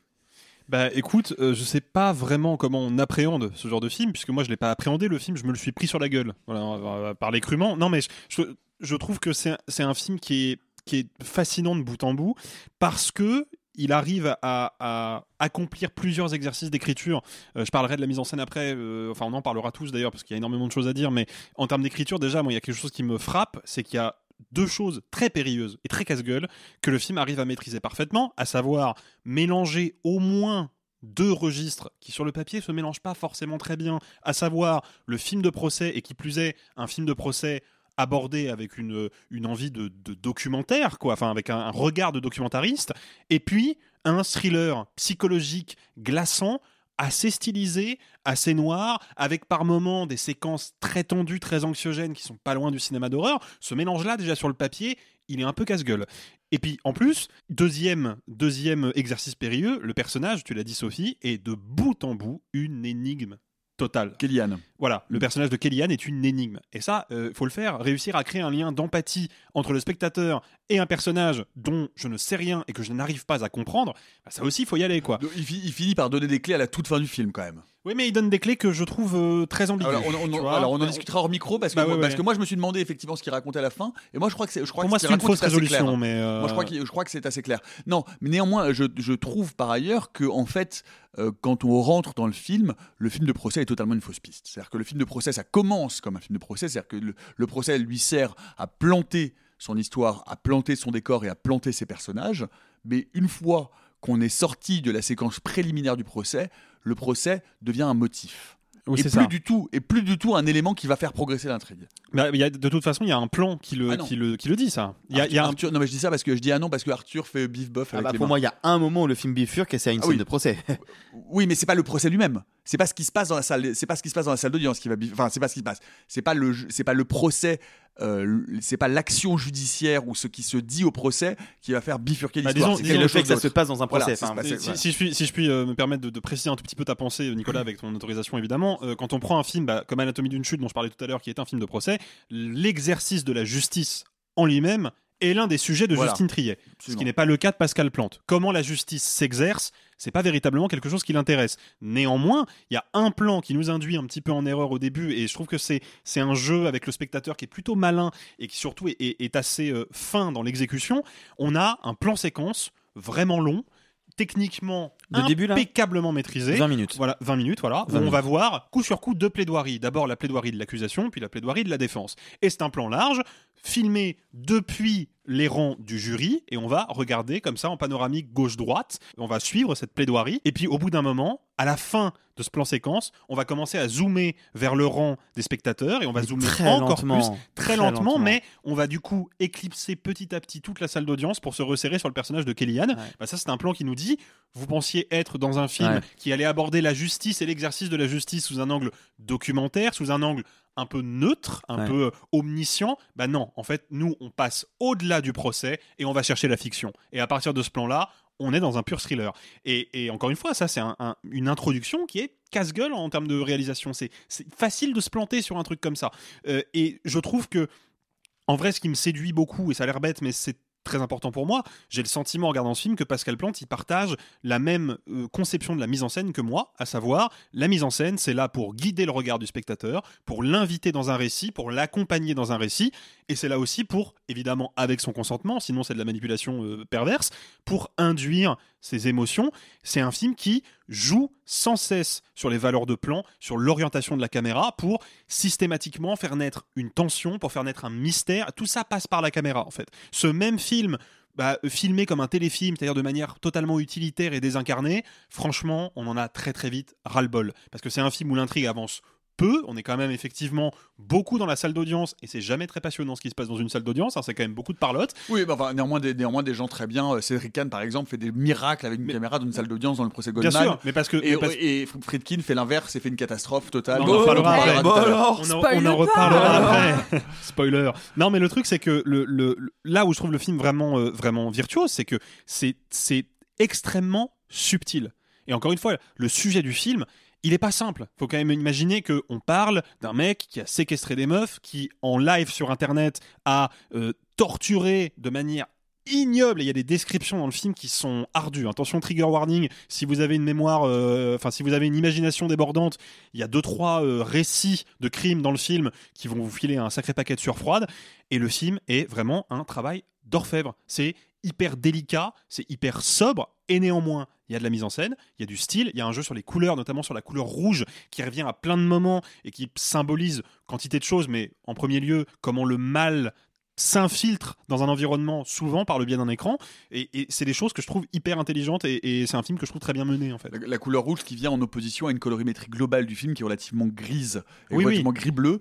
Euh, et ce que je veux dire, c'est que ce que tu décris, et ce qui est effectivement, à mon avis, l'un des grands points forts euh, de ce film-là, c'est que c'est un film dont la mise en scène épouse absolument et parfaitement le propos à plein d'égards et tout au long du film. C'est-à-dire qu'à aucun moment, on a l'impression qu'il y a un plan gratuit ou un plan qui disait pouf, oh, je savais pas trop quoi faire de ma caméra, je vais filmer ça. On a l'impression qu'il sait exactement à chaque fois accompagner sa narration et porter sa narration à travers sa mise en scène. Tu parlais du plan séquence du début, des plans séquences, il y en a partout. Le film Ah oui, regorge de plans séquences dont on- et, et pas des plans séquences démonstratifs, un peu show-off à la De Palma, des plans séquences très discrets où d'un seul coup, moi, je, je- en regardant le film, je me dis mais attends, mais ça, ça a pas coupé depuis combien de temps là Mais, Et, ouais. et- et- et sans, sans y faire attention, c'est-à-dire que c'est pas du tout ostentatoire. Bah, c'est- des plans séquences à la Spielberg. C'est des plans séquences où tu te rends compte que c'était un plan séquence au moment où ça coupe. Et tu te dis, ah, ok, donc en Ouais, fait, ça fait 7 minutes qu'il n'y a pas ça, eu de coupe ça. et je ne l'ai pas vu. Ouais. Et ce qui est une certaine approche du plan séquence. Et c'est d'autant plus euh, remarquable dans sa mise en scène et dans la représentation de l'espace que le film se passe globalement dans Trois deux- lieux différents. Dans trois lieux, deux, deux lieux, bah, la salle, Ouais, son deux. appartement. euh, et, euh, et la Oui, salle la d'audience, salle d'audience. ça se passe globalement là et un petit peu euh, et un petit peu et un petit peu à l'extérieur. Hmm. Arthur. Bah, vous parliez de la mise en scène. euh, Il y a un truc, y a un point qu'on n'a pas encore abordé. C'est, euh, on parlait tout à l'heure d'une scène où justement il y a une espèce de, pas un plot twist, mais un truc qui se passe dans une scène de procès que j'ai, qui moi m'a effrayé comme j'avais pas été effrayé depuis des années. Et ce qui est hyper intéressant, c'est que depuis le début du film, la caméra est très euh, rigide. Euh, enfin, je dis pas que les, comment dire, non, c'est pas rigide. C'est plus que c'est très maîtrisé. C'est-à-dire que quand la caméra fait un balayage panoramique de gauche à droite, c'est à la même vitesse, c'est calibré, c'est tout va bien. D'un seul coup, il se passe un truc. Et la caméra, d'un seul coup, ça devient une caméra épaule. Elle trempe de partout. Elle va suivre son personnage dans le couloir. Elle prend vie d'un seul coup. Il y, a, des, y a des moments comme ça où, où la mise en scène va épouser le propos. Et effectivement, je trouve ça fascinant de bout en bout. Après, moi, il y a un point qu'on n'a pas encore beaucoup abordé. Moi, c'est sur l'écriture que je suis, mais, mais sur le cul. Parce que c'est donc un film qui va raconter l'histoire de cette femme qui va être fascinée par un, serial killer, mais en même temps, Pascal Plante réussit à poser la question de qu'est-ce que c'est que le snuff movies. Le snuff movies, c'est donc ces films euh, de violence réelle, horribles, diffusés sur Internet qui vont être attirés par des gens. Est-ce que ça va être une attirance sexuelle? Est-ce que ça va être juste une attirance euh, morbide? Et du coup, Pascal Plante a un discours sur ce, sur ce procédé-là, puisque lui-même vient à nous questionner, nous spectateurs, de est-ce qu'on a envie de savoir? Envie de le voir, film est-ce qu'on a commence- envie de voir très précisément, les pas de deux, savoir, en fait. est-ce qu'on a envie de Les deux. voir? Parce que quand le film commence et pendant le procès et qu'on entend tout ça, on n'a pas du tout envie de l'entendre. Par contre, il y a des moments où on entend les vraies tortures, mais on ne les voit pas. Et il, il y a toujours ce petit truc de de morbidité euh, de- ah j'aurais presque un De petit voyeurisme. ouais j'aurais presque un petit peu envie de les voir et ça c'est fascinant parce que il arrive du coup à, à moi me mettre quasiment dans la place de cette femme qui me semble être dérangée c'est c'est c'est fort c'est vraiment fort et moi vraiment je le dis parce que on, on le sait ici, euh, on, on regarde quand même beaucoup, beaucoup de films et notamment beaucoup de films d'horreur. Ça fait des années que je m'étais pas chié dessus et que j'ai pas été aussi mal, alors qu'il n'y a rien à l'écran Ouais, d'effrayant. Il y y a quasiment rien. Il y a des petites métonymies de temps en temps, notamment une photo. La photo des bagues au début, moi, elle me fait pas du bien. Ouais, Non. ok. La photo des bagues Mais elle est très- mais elle bien. est très très mais parce qu'elle est dans un c'est une- cadre. C'est une pure méth- ça, ça, Tu ça, vois ça, voilà, Très c'est une figure, c'est une figure de C'est style. ça, hein. très C'est une joli placement métonymie. de la On prend un métonymie. bout et, euh, et c'est pas le mot de la semaine. hein. Enfin, mais métonymie, c'est Oui, oui, la, oui, la partie une- pour le coup que Les voiles, pour parler des Mais, euh, bateaux voilà. par exemple. Et, ben, ben, et là, et là, ça, là, ça marche à plein. Mais ce qui est très intéressant, c'est pour ça que je, je me suis permis de te reprendre, Arthur. Mm. C'est-à-dire que il, le euh, Plante passe son temps à filmer et à mettre au centre de son cadre les yeux de ces deux femmes. Ouais. Donc c'est et les yeux, c'est l'enjeu principal de reconnaissance du serial killer. Et il passe son temps à filmer ses yeux, quant à savoir si ces yeux-là sont Mm. les yeux qui ont vu ces horreurs. Et donc c'est vraiment la- la- la- la- la- le capteur par lequel traverse l'horreur jusqu'à euh, briser ou non euh, des êtres humains. C'est le centre, vraiment, vous regarderez, c'est le centre du cadre. On, on regarde et on passe notre temps à regarder Mm. ces personnages les yeux dans les yeux. Et ça, je trouve ça effectivement, Mm.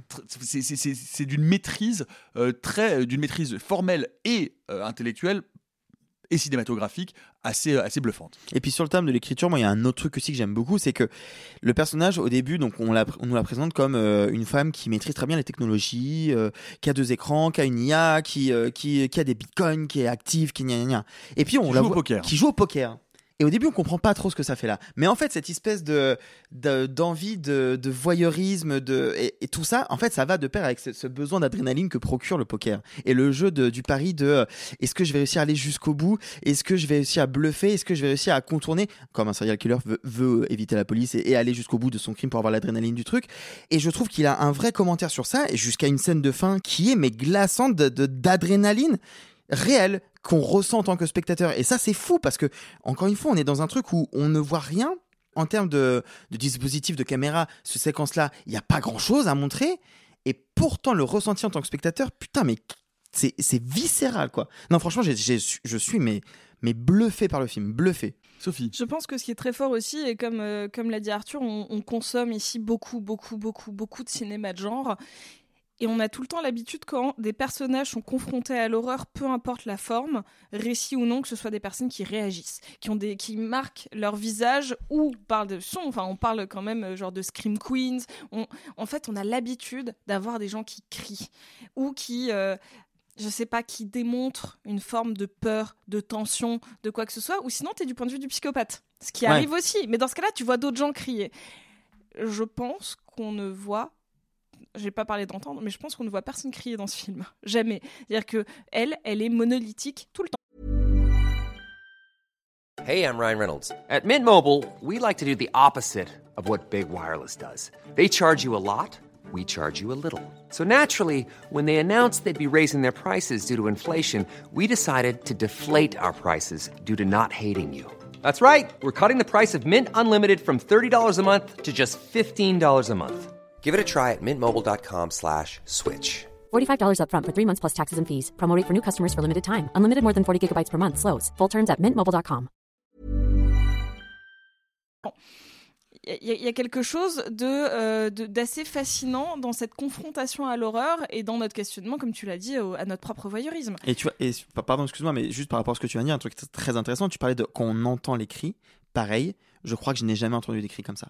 C'est que c'est des cris qui ne font pas film d'horreur hollywoodien, c'est des cris qui ne font pas, c'est des cris où je ressens vraiment la douleur des victimes. C'est horrible, c'est horrible. Bah, je, sais qu'il y a un film que, que, que j'adore euh, qui s'appelle Thésis.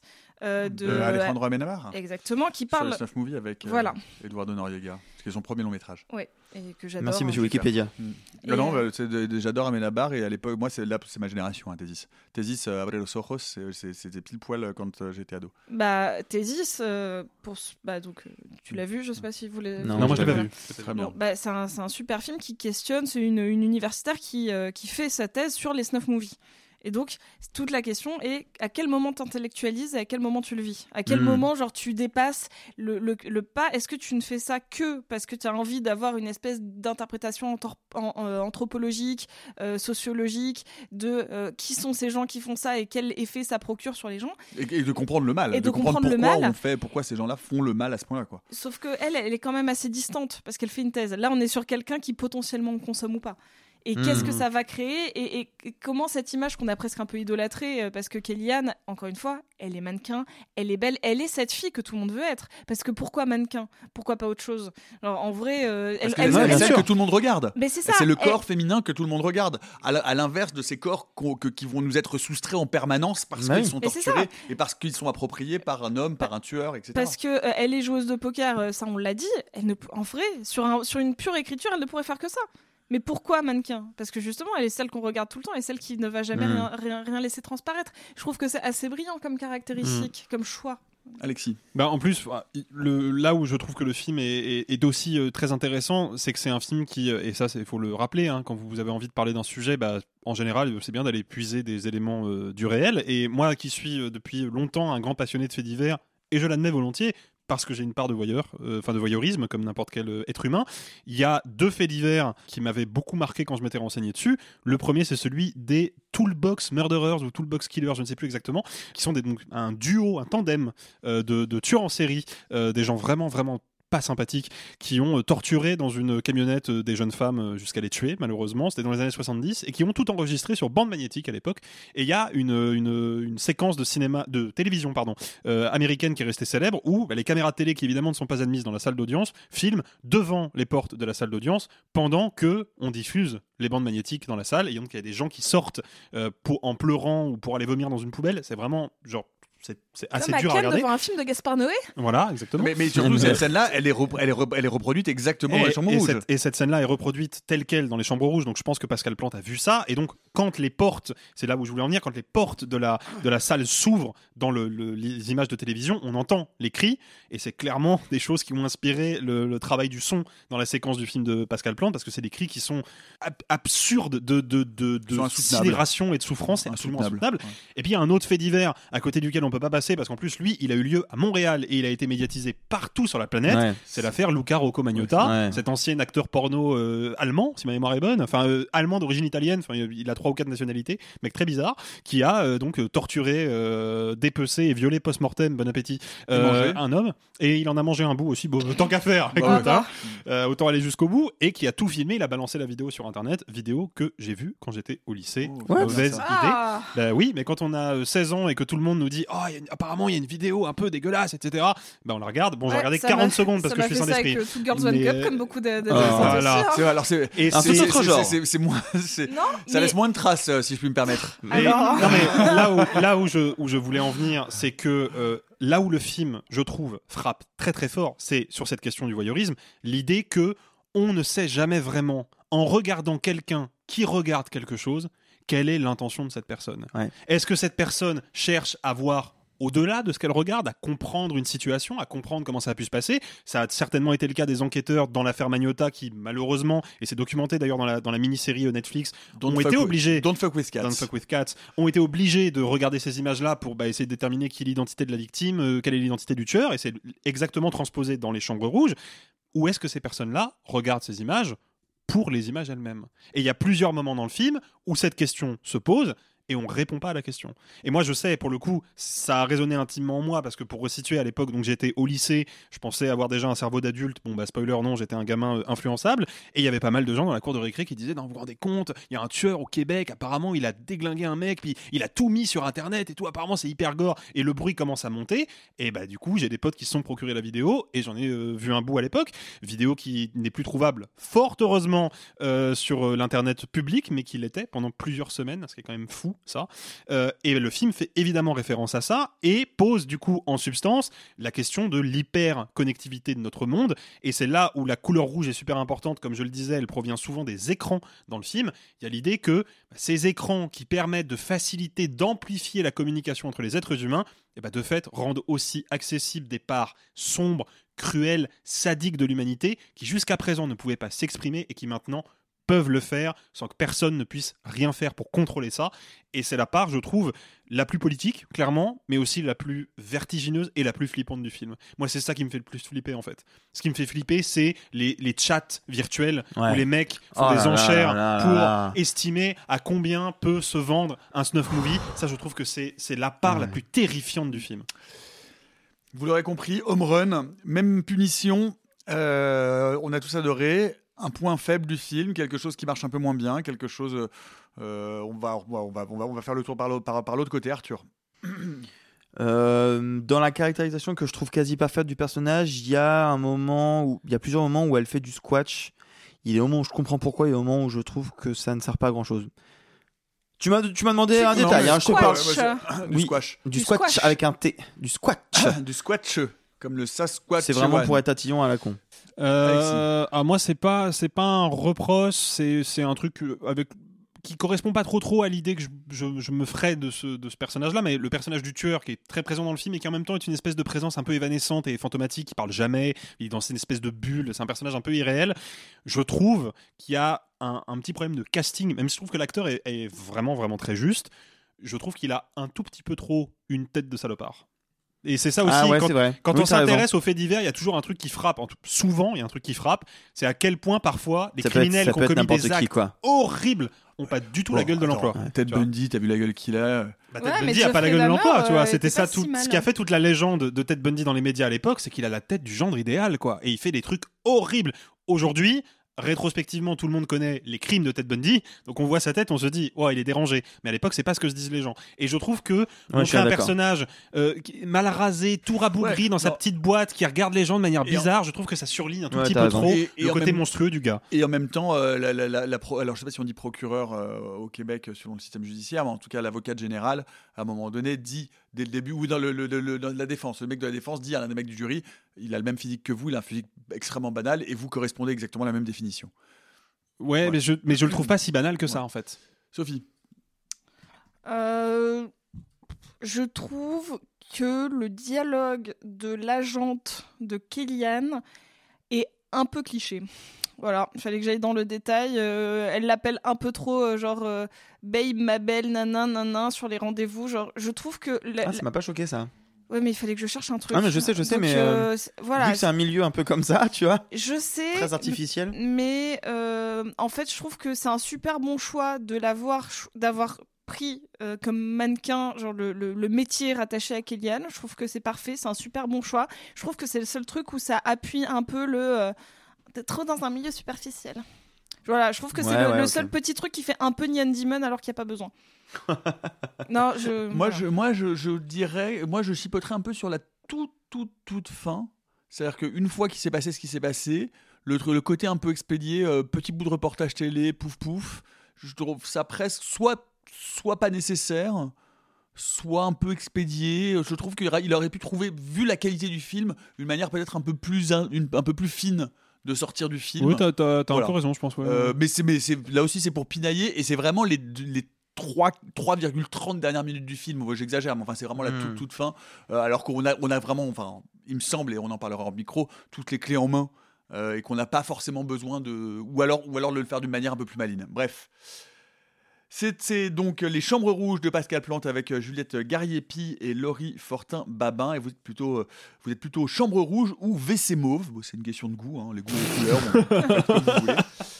Et on va repasser euh, aux actualités après Elton John, Freddie Mercury, Elvis, bientôt Oh Bob. Marley et Amy Oh Winehouse. là. Voilà qu'on annonce un biopic Oh des Red Hot Chili Peppers. Oh Arthur, t'as pas l'air de te plaire, pourquoi? Non, en fait, je voulais pas en parler en temps d'actu, je voulais qu'on fasse un vrai débat. C'est juste que je me rends compte que il y a de. Mais alors que déjà, c'est un genre prédominant, il y a de plus en plus de projets de biopics musicaux. Et en soi, les biopics, c'est un genre américain très connu, et blablabla. Pourquoi pas? Euh, Le problème, c'est que ça a été longtemps considéré comme un genre à Oscar. C'est plus trop le cas. Donc pourquoi Oui. continuer? Attends, mais, mais en même temps, Arthur, quand on regarde tous ces films-là, vu les box-office, on peut se dire que les biopics de stars de musique sont des pièces vraiment maîtresses pour la crématistique.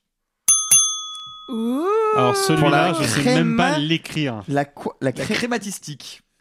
C-H-R-E-M-A-tistique. Ah bah j'aurais ouais, j'aurais- Crématistique, j'aurais clairement raté le H. C'est un terme Ouais. didactique pour parler l'art de créer les richesses. D'accord. Ça veut dire que ça fait de la mal, de la moula, quoi. Eh ben même pas. Euh, parce- Eh ben même pas parce que est-ce que vous vous souvenez du film sur euh, Whitney Houston qui est sorti il y a quelques mois, I Wanna Dance with Somebody? Non. Ah, oui. Bah non, tout le monde l'a oublié parce qu'il a fait un four absolu.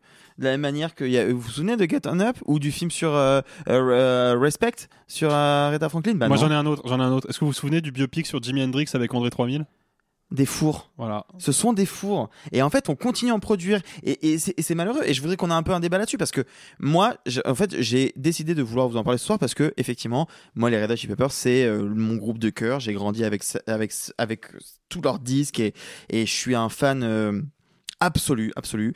Et en fait, donc, ce qui se passe pour l'information, c'est qu'Universal a acheté les droits pour euh, de Scar Tissue, qui est donc les mémoires d'Anthony Kiedis, publiés en 2014, si je me trompe pas.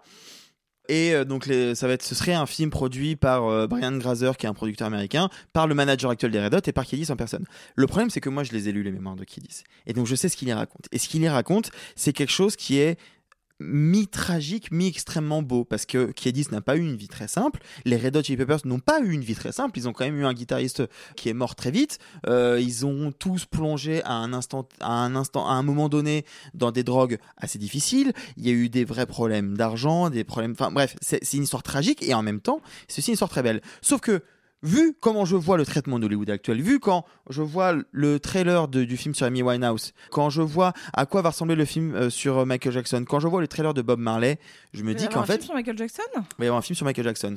où Michael Jackson sera joué par euh, son petit neveu ou un truc comme ça. Euh, même pas envie d'en, même pas envie d'en parler. Je sais que ce sera un film miséra- misérabiliste. Parce qu'en fait, Hollywood ne sait plus produire que ça. Et, et il y a quelques rares exceptions. On pourrait effectivement citer, je sais pas, Walk the Line, on pourrait citer I'm Les Not There de Tons Haynes, on pourrait citer The Doors, on pourrait citer même, même d'une certaine manière, tu sais quoi, euh, Rocketman et Elvis, qui au moins avaient une DA particulière, un truc qui essayait de passer à côté. Velvet Goldmine euh, de Todd Haynes sur, euh, sur le. la- Alors, le- le- si ce n'est que c'est c'est un c'est faux pas Bowie, mais ouais, oui, c'est c'est vachement bien. Oui, mais c'est pas vraiment sur Bowie à proprement parler. Puis c'est une intrigue amoureuse avec un, un reporter qui a été totalement inventé par Todd Haynes. Enfin, mais je suis d'accord. Ouais, mais, mais Rocketman, est un, Rocketman est un bon exemple. hein. Oui, mais c'est extrêmement rare. C'est la minorité. Et, et donc je voulais qu'on ait un peu un débat dessus parce que moi j'ai eu ça, j'étais effaré en me disant putain ils vont massacrer ça. Et Alors. en fait, comme partout en fait. Je, je vais rentrer dans le débat avec, euh, bah, pareil, un, un truc qui me tient à cœur, à savoir le biopic sur Fred Astaire. Avec Tom Holland. Avec Tom Holland. Ils font chier. Euh, pour moi, le cinéma n'a pas un but d'être rentable ou pas. Je, en soi, si les gens ont de la thune pour faire un film, ça fait de mal à personne, tu vois. Si les gens concernés sont d'accord pour Ouais. qu'il y ait un film. Là, si c'est en plus quelqu'un de vivant qui est d'accord pour qu'on adapte ses mémoires, de ce que j'ai bien compris. Oui, c'est- oui, oui. Bah, ok, à la limite, ça va se planter. Peut-être que ce sera mauvais, mais je veux dire, il y a une. Genre, des, des films mauvais, on en voit toutes les semaines. hein. Euh, Je, je comprends que ça chafouine particulièrement quand c'est un artiste qui nous tient à cœur. Mais euh, tu vois, tous ceux que tu as cités, je pense qu'on les a même pas vus parce qu'ils sont même pas arrivés jusqu'à une grosse exploitation sale. Tu Eh vois. ben, détrompe-toi. Il y avait- pas, y avait pas un, un film sur Dalida ou qui va, qui va- il y a, pas Il y a eu un film un sur film Dalida, sur Dalida. euh, réalisé par Lisa Azuelos. Ah voilà, c'est ça. Oh. grande euh, Voilà. réalisatrice Oui, mais ça qui maintenant fait des confs euh, sur le cinéma avec Idriss Aberkan. Ce n'est pas une Qui a une blague. Barbie à son effigie. Oui, bien sûr. Et Elle a une Barbie à son effigie. Lisa Eh oui, Azuelos oui. c'est Lisa. Azuelos. Mais non Je conseille les gens qui nous écoutent à chercher, taper Lisa Azuelos Barbie, elle a une Barbie à son effigie. Je vous, je, ce n'est pas une fake news, je vous garantis que c'est vrai. Mais bref, euh, non, mais, mais même en France, on va en avoir. Là, on sait qu'on va avoir Aznavour, euh, le film de Grand Corps Malade avec euh, Tahar Rahim. euh. Ouais, de Sophie Ah, a vérifié l'info. Mon Dieu Mais bah, euh, comme Simon a, a son gros quick. Hein. Enfin, oui, c'est vrai, tout à fait. C'est exactement, absolument similaire. Non, mais en fait, moi, sur la question des biopics, il y a un truc aussi, c'est que je trouve que le, le gros problème du biopic à Hollywood est que c'est une production qui est facile. On se dit, Oui, ah bah tiens, ça. on prend une célébrité qui a fait des trucs célèbres et on va filmer les coulisses de ces trucs célèbres. Bah ça va intéresser les gens qui s'intéressent à cette célébrité. Banco Royal. Mais le truc, c'est que par, par là même, c'est devenu, c'est comme c'est un genre facile à produire, bah, c'est devenu un genre de producteurs. 80% des biopics sont pas des films de cinéastes qui défendent des visions, qui ont un point de vue sur la personne dont ils adaptent la vie. Ça arrive. Je n'aime pas beaucoup le Elvis de Baz Luhrmann, mais je peux pas enlever que c'est complètement un film de Baz Luhrmann. Euh, le Lincoln de Spielberg est un biopic. Euh, le film, euh, oh merde, son nom m'échappe. L'as on dit tout à l'heure. Alors Man ça marche aussi. Non, Velvet Non. Goldmine. Merci. Même si c'est une version fictionnelle de Bowie, bon, bah, c'est quand même Bowie. Sauf que c'est le point de vue de Todd Haynes sur Bowie. C'est des films qui sont traversés par une vision, par, voilà, par un point de vue. On prend un angle et on analyse, on décortique, on investit une carrière et une personnalité pour dire quelque chose avec. Et c'est le cas aussi de Rocketman, hein, au passage. Dexter Mm. Fletcher, le réalisateur de Rocketman, a accepté de terminer le tournage de Bohemian Rhapsody quand ils ont viré Brian Singer pour derrière pouvoir dire bon les gars euh, j'ai fait j'ai fait le boulot euh, comme comme un bon artisan laissez-moi faire mon truc avec Elton John et de fait le projet Rocketman est un projet très personnel et ça se voit Euh, le truc c'est que Parce que Bohemian Rhapsody est une catastrophe industrielle. Bien sûr. honte. Le, le souci, c'est ça en fait. La question, c'est moi sur le papier, tu me dis, on adapte les mémoires de Kiedis et on fait un biopic sur les Red Hot. Je suis ni pour ni contre. Ce que je veux savoir, c'est qui est derrière la caméra. Si c'est un yes man, ça m'intéresse pas. Si c'est un cinéaste qui a un point de vue et qui a déjà fait des trucs intéressants, Je suis d'accord. En fait, là, ça m'intéresse. euh, Je suis d'accord, sauf que c'est une minorité. Les, les- sûr. les biopics avec un vrai point de vue, c'est une minorité. Et c'est ça le problème en fait. Et surtout, moi, il y a un truc qui me fascine vraiment dans tous ces projets-là, c'est que pendant un temps, c'était vraiment des films qui étaient destinés pour avoir des Oscars. Vraiment, on, Ah oui, on disait que c'était des films à Oscar, des rôles à Oscar. C'est plus le cas depuis à peu près 10 ans. Enfin non, je- non, j'exagère. Rami Bah Malek non. l'a eu pour Bohemian Rhapsody. Bah Je-. Renée Zellweger pour Judy. Bah oui. Oh, putain, ça marche c'est toujours. hein. Ça marche Ouais, mais il y en a tellement qui Et sont passés t'inquiète pas que trappe Tom que- Holland, Fred Astaire, c'est bien parti pour un Oscar ça aussi. hein. Moi, ça me rend ouf. Et merde, il fallait annoncer l'actualité va te faire foutre. Et bien sur ce, on va reprendre euh, le chemin du tribunal euh, et en rappelant avant tout euh, à notre grande peine collective que William Friedkin nous a quittés euh, en plein été euh, dernier, au mois d'août. Euh, il laisse derrière lui une réputation euh, non seulement de grand réalisateur, évidemment de géant, également de sacré emmerdeur sur un plateau, pour lui dire poliment, c'est même probablement un sacré tortionnaire, et évidemment euh, quelques chefs-d'œuvre du cinéma de la fin du XXe siècle, L'Exorciste évidemment, French Connection, Cruising, Sorcerer, Police fédérale Los Angeles, euh, je ne vais pas tous les citer, mais tout génie ne peut pas l'être toute sa carrière, et son film posthume, The Kane Mutiny Court Martial, en est malheureusement la preuve. The cyclone was coming at us from the east. We were sailing blind through the rain and the spray. My executive officer went into a panic. He repeatedly tried to order me off the bridge. I told him he was performing a mutinous act. The trial counsel will state the charge. Charge one, mutiny. Did you relieve the commander of the USS Kane? Yes. Captain Queeg had lost control. We had the commander under constant observation. You felt you had the right to depose a commanding officer on the grounds of mental illness. Yes. Did you think he was insane? The Kane Mutiny Court Martial de William Friedkin, euh, c'est sur Paramount Plus et c'est avec euh, Feu Lance Reddick, euh, avec euh, Jason Clarke et euh, Mickey Rourke. Ah non, pardon, Kiefer Sutherland, excusez-moi, je... pardon. Euh, film maudit quand même. Film maudit parce que mort de William Bah Friedkin, ouais. Et- mort, mort de Lance Reddick, ouais. peut-être euh, n'aurait-il jamais fallu sortir ce film ce qui Ah, c'est pu- pas un home run? Comme t'abuses. Ah non. Ah, je- ah merde. Bah, je me suis gouré dans mes fiches alors. Ouais.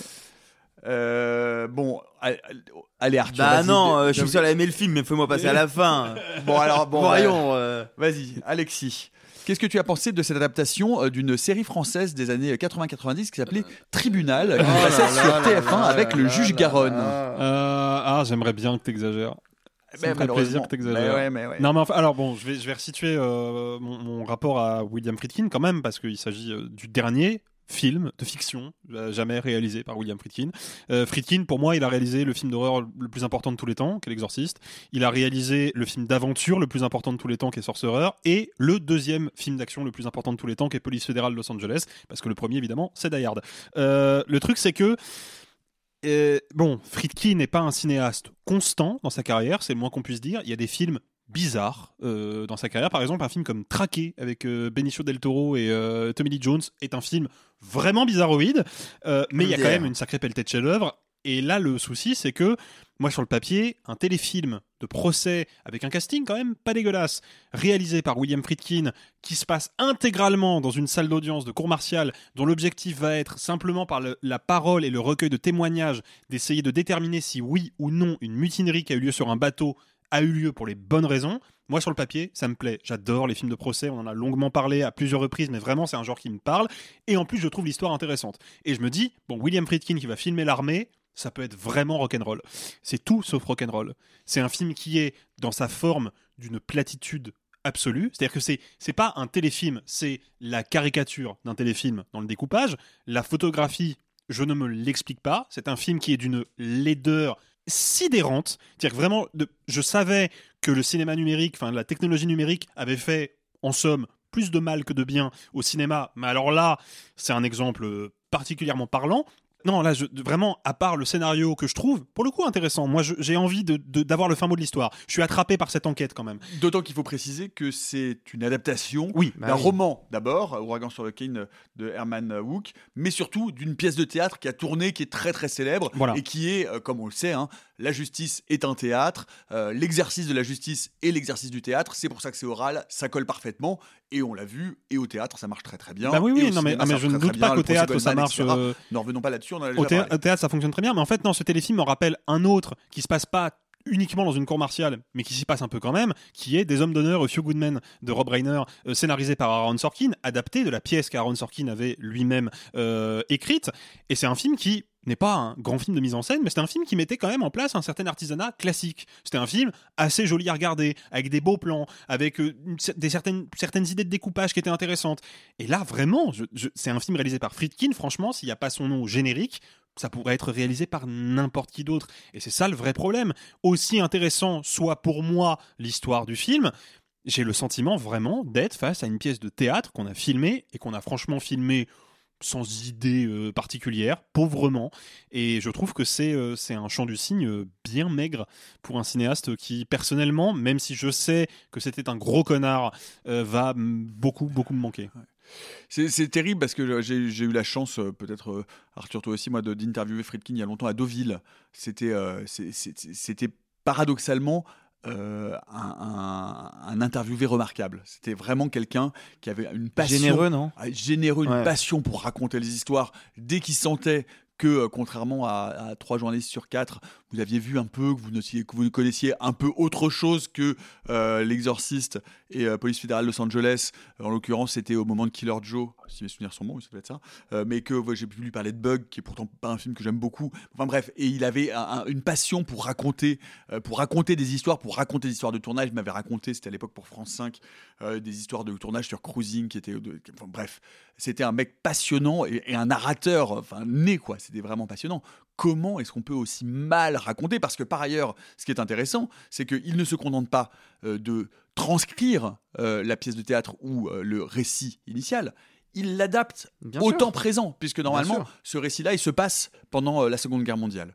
Donc, il y a un travail de, de scénariste qui est fait, auquel j'imagine qu'il qu'il met une, une patte. Ce qu'il faut savoir par ailleurs, c'est que comme il était déjà très âgé, puisqu'il est décédé à l'âge de 87 ans, Guillermo del Toro a co-réalisé quasiment, Alors, était avec lui et lui a ah, tenu la main. Petite précision, c'est un petit peu plus complexe que ça. C'est qu'en gros, Friedkin a euh, réussi à obtenir l'accord de Showtime, donc la chaîne qui diffuse et produit euh, le téléfilm, pour le réaliser lui-même, sachant qu'effectivement il était vieux et pas en très bonne santé, comme son décès euh, l'année dernière nous l'a démontré.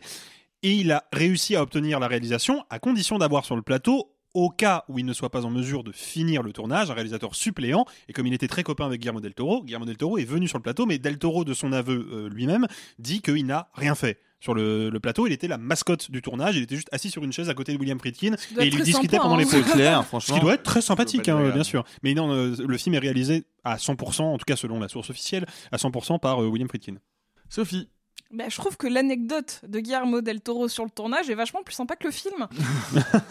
voilà. Euh, non, je, je trouve que c'est une catastrophe. Euh, c'est une catastrophe. Pour C'est long, en plus. Je, je pense que c'est sans doute pour l'instant, on est qu'au tout tout début de l'année, mais le film que j'ai le moins aimé.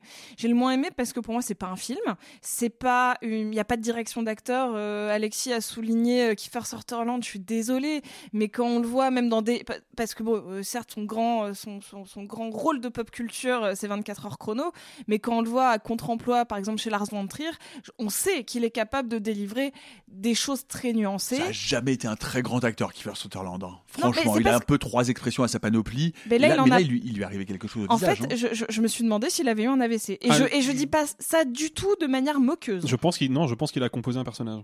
Ben, Non, non, non, mais, non, mais, mais physiquement, il y a un problème, il y a un problème sur son visage. il y a quelque chose qui va pas. Je- je- non, non, honnêtement, je ne, suis- je ne suis pas sûr que ce soit un problème euh, médical. Je, je l'ai- je l'ai vu à la télévision américaine il n'y a pas très très longtemps. Il avait l'air d'aller globalement bah, bien. en donc, vrai, euh, peu importe. c'est pas si sympa c'est de la- filmer si- comme ça, hein. Si c'est de la composition de personnage, je suis désolée de de- de- d'avoir comme caractéristique de. eh, quand il est nerveux, il joue avec des boules en métal dans sa poche. Je suis en mode. oh. Je. Je vois à quel point c'est un artifice de théâtre intéressant parce que on, a besoin de créer avec le spectateur genre quelque chose potentiellement genre de sonore ou de visuel, mais là il y a même pas de mise en scène pour montrer une forme d'ambiguïté. Je trouve que Jake Lacey qui que, je connais de base de The Office donc qui joue bah, l'accusé de ce procès, mais en fait j'aurais voulu qu'il soit un petit peu employé euh, comme l'était euh, Caspar Van Dien dans euh, Starship Troopers, à savoir cette espèce de beauté plastique très américaine, très patriotique. Sauf qu'en fait là c'est le personnage le plus lisse que j'ai vu depuis hyper longtemps, ce qui ne donne que à la limite un bah, en fait deux personnes qui n'étaient pas d'accord. Fin. Enfin, je, veux dire, il n'y a pas d'opposition euh, que je sens dans ce procès et je ne sens pas vraiment de, de tension au niveau de la résolution. C'est-à-dire que je, trouve que tout est. euh, alors, vous, votre histoire, c'est c'est ça, ça, ça. mhm. Et vous C'est ça, ça, ça. hmm. Ça colle, mais pas tout à fait. Vraiment, le rythme du film, c'est ça. Je trouve que c'est. euh, anticlimatique au possible, euh, que les dialogues, ils ont l'air de sortir d'un téléfilm France 3, euh, qu'il y a personne qui va surjouer un petit peu euh, le côté vénéneux d'un procès où il y a quand même eu la possibilité de plus de 90 morts sur un bateau. Genre, en fait, normalement, le, film réussit un truc, c'est de me donner envie de savoir ce qui s'est vraiment sur- passé sur ce bateau, mais surtout de le voir. Moi, ça me donne envie de voir le bateau qui dérive, la tempête. Sauf qu'en fait, là, c'est vraiment, c'est, il y avait du vent. Ouais, mais super. Mais je, je, je m'emmerde en fait. Je m'emmerde. On, on peut, on peut résumer ça, euh, en- si tu me permets, en deux mots. Il n'y a aucune dramaturgie. Il n'y a pas de dramaturgie, une seule seconde, dans ces 1h48 de film. Et la fin est super réac. Bon, euh, voilà, Arthur, euh, bon courage avec ça. En vrai, euh, j'espère que les gens qui nous entendent savent avec le temps euh, à quel point c'est douloureux d'être seul face à une troupe de pisse froid. Euh, C'est le film qui est pisse froid. non, c'est vous, enfin les deux, mais en fait, ça a un Ah. intérêt justement. Plusieurs choses. Déjà, bon, moi, c'est un film que j'ai vu à la Mostram, donc déjà, j'ai vu sur grand écran avec des sous-titres en anglais, donc j'ai dû m'accrocher. Malgré tout, dans la salle, et ben, figurez-vous que ça a quand même beaucoup rigolé. Euh, je trouve que c'est un film qui est très drôle, euh, volontairement. Euh, Tu, tu confonds pas avec les putes de l'autoroute 2 Non, Parce que. il n'était pas à la Mostra celui-là. Ah. Tu confonds, c'est un autre festival à Paris, autre chose. Concernant. Le festival. Oh Oh Euh, Alors, concernant le travail de Friedkin sur l'écriture, moi, il y a plein de trucs qui m'intéressent. Déjà, on l'a dit, au départ, c'est un livre sorti en 52. Avant d'être une pièce de théâtre, c'est aussi une adaptation euh, cinématographique avec Humphrey Bogart. Deux ans plus tard. Puis ça devient une pièce de théâtre très connue, avec notamment une pièce avec Henri Fonda qui va faire beaucoup de bruit. Ce qui est intéressant, c'est que le bouquin de base et le film racontent précisément ce qui se passe sur le bateau quand il décide de l'adapter en pièce de théâtre, forcément, bah, on ne peut pas représenter une tempête sur scène. Donc, on décide de tout résumer sur un procès où, on va vous raconter ce qu'il s'est passé pendant cette tempête. Euh, Friedkin décide d'apporter ça en effectivement le modernisant, en questionnant un peu euh, le rapport que l'on a actuellement post-11 septembre. Il faut regarder la carrière de Friedkin pour comprendre un peu pourquoi c'est intéressant de regarder ça en 2023-2024. Euh, Friedkin a toujours été intéressé par les procès militaires. En 2000, euh, il a fait un film qui s'appelle euh, L'enfer du devoir avec euh, Samuel L. Jackson et Tommy Lee Jones qui raconte à peu près exactement ça. C'est-à-dire un soldat, un, un lieutenant en l'occurrence, qui va décider de tirer sur des manifestants au Yémen et dont on va questionner cet ordre, alors qu'en fait, bah, en fait, il avait un peu raison de le faire, etc. Spoiler, Sophie, Friedkin a toujours été un peu réac. Il avait aussi adapté euh, 12 hommes en colère en téléfilm en 97, si je me trompe pas. Oui, Bref, c'est ça. Friedkin a toujours été intéressé par ces questions-là. Donc de le voir aller sur ce terrain-là quand lui, il a déjà 86-87 ans, qu'il est malade, pour un film de commande de Showtime, donc vraiment littéralement un téléfilm, c'est un film conçu pour la télévision avec 3 francs 6 sous, et ben lui, il décide de dire, ok, vous voulez une adaptation de ce truc, moi je vais vous faire ma version des faits, à savoir un texte qui va être plus ambigu, où on ne sait pas vraiment qui a raison, qui a tort, on ne sait pas qui dit la vérité, qui ne le dit pas, où on va essayer de moderniser le propos en ramenant ça euh, de nos jours, mais aussi en questionnant notre rapport sur euh, le militaire, notre rapport au pouvoir, notre rapport à la responsabilité de, l'armée, très, des questionnements très post-11 septembre. Et en même temps, il y ajoute beaucoup d'humour, ce qui n'était pas là dans le texte présent. Bref, il y a un réel travail d'écriture, je vous trouve extrêmement dur. D'ailleurs, euh, on parle de mise en scène, moi je suis pas d'accord, moi je trouve qu'il y a une vraie mise en scène. Non, je, Arthur. ah, je trouve. Alors, mais- mais je trouve. Moi, je veux savoir où tu vois de la mise en Et scène ben, là-dessus. et ben, il y a des moments où je suis vraiment en pression. Il y a des moments où vraiment, je, je- il Oui, mais, mais- mais- mais- pression. mais la mise en scène avec la caméra, Quel, quoi euh, Qu'est-ce qu'il fait avec sa caméra mais, non, mais vraiment, qu'est-ce qu'il fait avec sa caméra, tu vois Bah, C'est ça la, la- la- la- la partie du film qui me laisse complètement circonspect. Chant que- contre chant et deux trois travelling. Bah moi c'est Tremblant, moi c'est plus, c'est plus c'est plus sur la longueur des plans en fait qui m'attrape.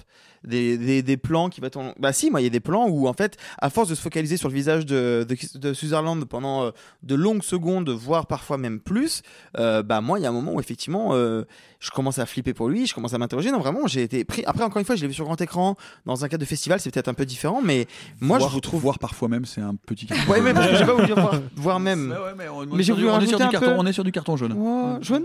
Ouais, ouais, jaune. Jaune. Demi carton jaune, mais carton jaune quand même.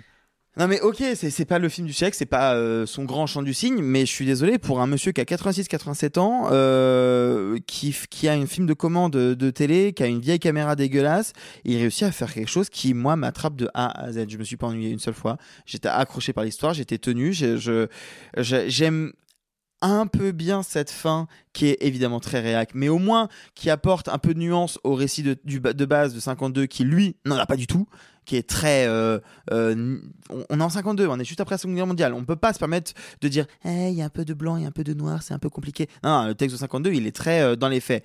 Là, la fin, elle te permet de mettre un peu en perspective certaines choses. Je suis pas d'accord avec ce que dit l'avocat. Il n'empêche que ça permet d'apporter une autre Ouais, mais perspective tu vois, sur la là, là où de- moi j'ai un vrai problème, c'est que la, la scène finale dont on dévoilera rien, mais la scène finale où il y a une sorte de, de- de monologue de la part de Jason Clark qui vient un petit peu rebattre les cartes du récit et qui surtout nous, nous montre un petit peu enfin ce qu'il y a dans, ce- dans ce personnage d'avocat, derrière sa carapace légale, qu'est-ce qui se passe euh, humainement, émotionnellement, qu'est-ce qu'il travaille. Et puis son, son, son plan, ça, depuis le début, c'est interminable. On pense, le, le mec arrive comme s'il était in- inexpérimenté, comme s'il avait jamais Voilà. fait de droit, il a jamais été dans la marine, on, lui- on met en question ses capacités d'avocat, et on, on a le sentiment depuis le début, et là il y a un fil qui est intéressant à tirer, de se dire Ah, mais il a un plan secret. Il a un plan secret qui va retourner le procès. Sauf que ça n'arrive Non, mais jamais. Je suis d'accord, ça n'arrive pas, mais surtout, là, moi, je parle vraiment de, de ce qui se passe à la toute fin du film ap- après le, le- verdict, que je ne dévoile pas non plus, évidemment. Le truc, c'est que moi, ce, moment-là, je, je peux voir, je peux pressentir ce, qu'on pourrait en déduire, ce qu'on pourrait en faire de cette séquence-là. Mais comme Friedkin, il n'en fait rien visuellement. Bah, du coup, je suis d'accord avec toi. Je suis pas d'accord avec ce que dit l'avocat, moi. Idéologiquement, je suis pas d'accord avec lui. Ce qui me pose un vrai problème, c'est pas que le personnage dise quelque chose avec lequel je suis pas d'accord, c'est que je ne sais pas ce que Friedkin en pense, puisqu'il ne le filme pas, il ne le met pas en scène, il se contente de l'illustrer. Il met un acteur devant sa caméra, il fait deux trois plans de coupe complètement arbitraires, l'acteur déroule son monologue et c'est la fin du film. Et ben je suis désolé mais moi que la dernière séquence jamais filmée par William Friedkin, je ne sente pas son point de vue, je suis désolé, c'est impardonnable quoi.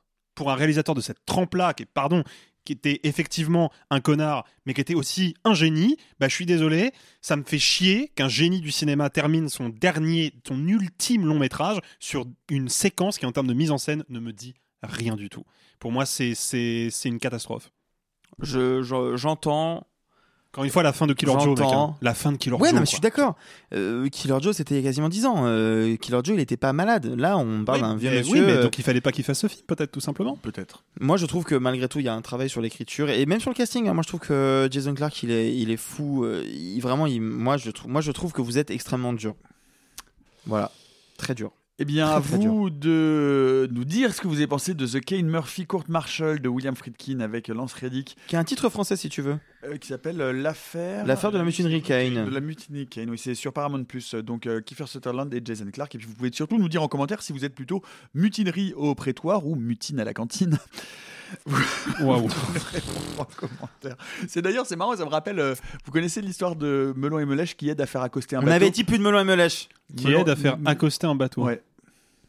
Oh, elle est technique celle-là. Non, elle est, oh non, elle est facile. hein. Melon. Bah, Melon attrape la corde et Melèche la bite. elle, est- elle était, franchement, elle était, elle, Simple. était, elle, était, elle était devant vos yeux. hein. À condition de se souvenir de, de, du- de Eh bah oui, de l'objet la bite bite d'amarrage. d'amarrage euh, auquel je n'ai pas pensé, bien évidemment. Sinon, sinon, vous savez que les marins se plaisent sur le bateau? Ah, c'est une contrepétrie ça. Les Je vous- marins je vous se laisse. plaisent sur le bateau. Je vous la laisse deux secondes. Allez, pour finir par la rubrique que le syndicat de la critique, dans son ensemble, vous pouvez nous donner si vous l'avez. Se baisse Allez, sur le plateau. Ouais, elle était facile. Ah, bien joué, bien joué. Pour finir par la rubrique que le syndicat de la critique dans son ensemble nous envie, vite fait, mal fait, la critique en 30 secondes. C'est euh, cette semaine comme un prince d'Ali Mariard et c'est Arthur qui s'y colle.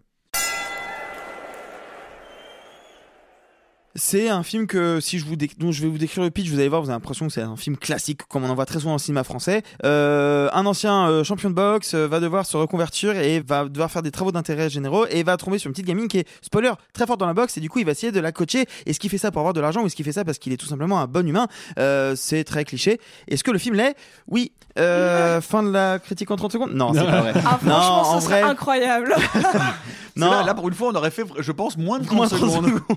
non, euh, j'avais pas envie d'être médisant parce que euh, j'aime plutôt bien Sylla malgré tout, pas forcément pour tous ses films ni pour ce qu'il est, mais, mais je trouve qu'à chaque fois il essaye quand même malgré tout de sortir d'une forme de caricature de la comédie française. Il essaye des choses et c'est pas un film qui est foncièrement nul. C'est juste un film que je trouve assez banal, qui se veut plus intelligent qu'il ne l'est et dont je trouve la mise en scène absolument euh, rigide, enfin froide, qui ne raconte rien. Vous parliez du Friedkin tout à l'heure, franchement je vous conseille de voir celui-là, on en reparlera. Et moi c'est un film qui me rend juste un tout petit peu triste parce que c'était le deuxième film de notre révélation l'année dernière qui s'appelait Mallory Vanek, la, la jeune adolescente de euh, des pires, qui était incroyable dans ce film et qui donc bon, on sait, euh, on retrouvera en 2024 dans l'amour ouf de Gilles Lelouch, mais quand même, j'avais envie de voir ce que cette actrice allait allait pouvoir dégager et euh, bah ça me rend un peu triste que ce soit ce film parce qu'en fait c'est un film assez assez cliché. Je vous, c'est pas, j'ai pas envie de vous décourager de le voir. C'est juste que vous allez voir un film qui je trouve est lambda. Je suis désolé, c'est assourdissant. Suivant. Et on devait avoir un autre film euh, vite fait, mal fait, euh, Stella, une vie allemande de Kilian Riedoff. Ça Mais non, par- parce qu'en fait, ça il devait être par Simon parce qu'il a, pré- il a préféré la faire Mercremanche. C'est ça. Mm. C'est ça. Il en reste un peu plus. on, on vous la- Il va avoir les oreilles qui sifflent. hein. Le Il en reste un peu plus, on vous le laisse. Est-ce que vous avez d'autres petites recommandations de fin d'épisode? Euh, Oui, euh, Sophie. Oui, euh, et je pense qu'on va la faire en duo avec Alexis, celle-là. Eh oui Parce qu'on est allé voir un spectacle. Bravo Ouais, Yay Waouh, horrible. Voilà. Cringe de fou. C'est gênant. Enchaîne, enchaîne, c'est gênant. Gêne. Tout le Alors, monde est on est allé voir un, un super spectacle euh, de Camille Giry. euh, co- comédienne humoriste euh, que vous connaissez peut-être dans son duo euh, super connu euh, sur les réseaux euh, de Camille et Justine et elle a fait un spectacle qui s'appelle euh, Moyenne et où elle revient évidemment sur pas mal de faits euh, de société, notamment qui concernent le féminisme, et qui parle euh, pas mal de son histoire personnelle, de ce que c'est euh, d'être une femme qui se considère et qu'on considère, entre guillemets, surtout à cer- certaines périodes de sa vie, comme moyenne. Elle fait d'ailleurs une super blague hyper drôle sur le fait qu'elle se qu'elle qu'elle l'ait décrit comme une fille ni oui ni non. Et, et, et en fait, ce que je trouve super touchant dans son spectacle, c'est que elle arrive par ses petites anecdotes sur l'adolescence, cette moyenne, son amour inconditionnel pour Georges Alain. Si jamais Georges Alain nous écoute, bah, on l'invite à aller au Bah, spectacle. alors déjà, s'il nous écoute, euh, franchement, euh, moi, c'est un, live goal incroyable. Et, euh, et en fait, de ce, par ce biais de l'intime, elle arrive à questionner toute la salle sur euh, c'est quoi être une femme aujourd'hui et c'est quoi être une femme aussi qui subit, qui vit du sexisme ordinaire jusqu'aux violences sexuelles. Et notamment, elle fait participer la salle et il y a des moments où vraiment on a presque, j'ai envie de dire, la, chair de poule pour voir à quel point ça, ça concernait vraiment quasi 100% de la salle.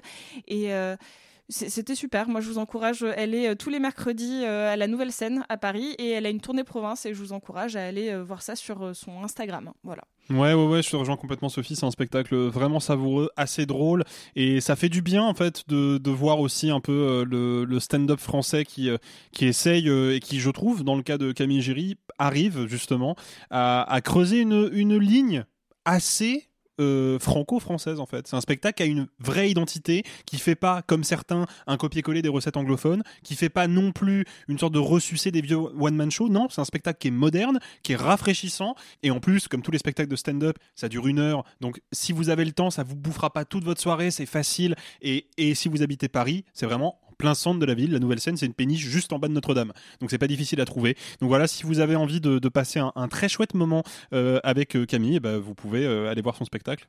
Voilà.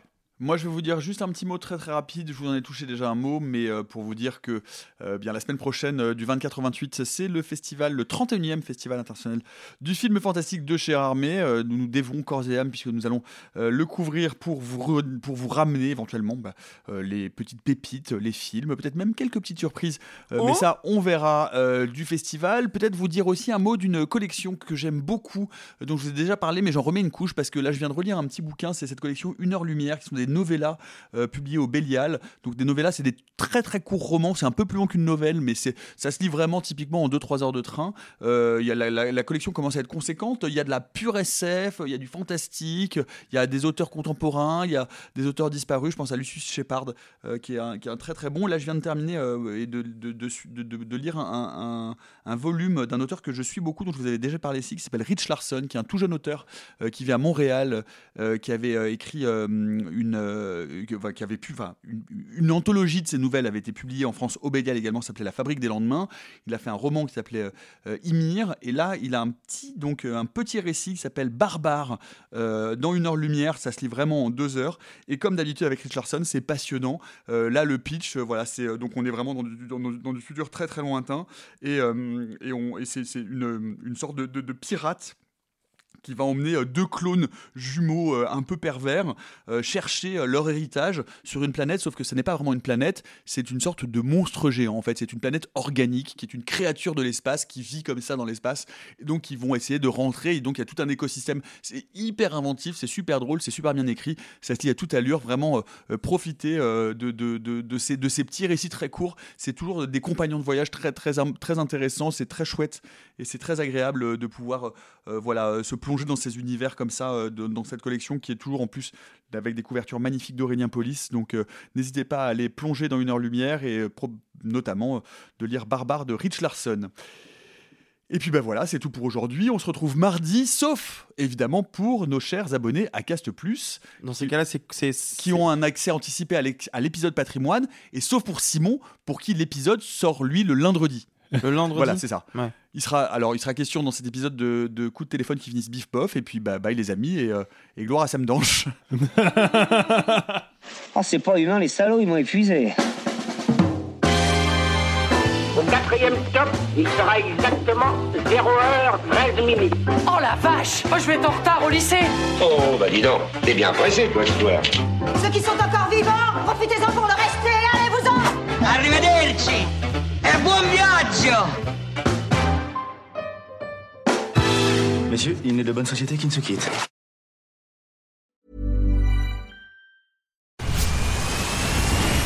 Where's that dust coming from? Still finding debris after vacuuming? Eufy X10 Pro Omni Robot Vacuum has 8,000 PA of powerful suction to remove debris deep in carpets. And it's totally hands free. Want to know more? Go to eufy.com. That's EUFY.com and discover X10 Pro Omni, the best in class all in one robot vacuum for only $799.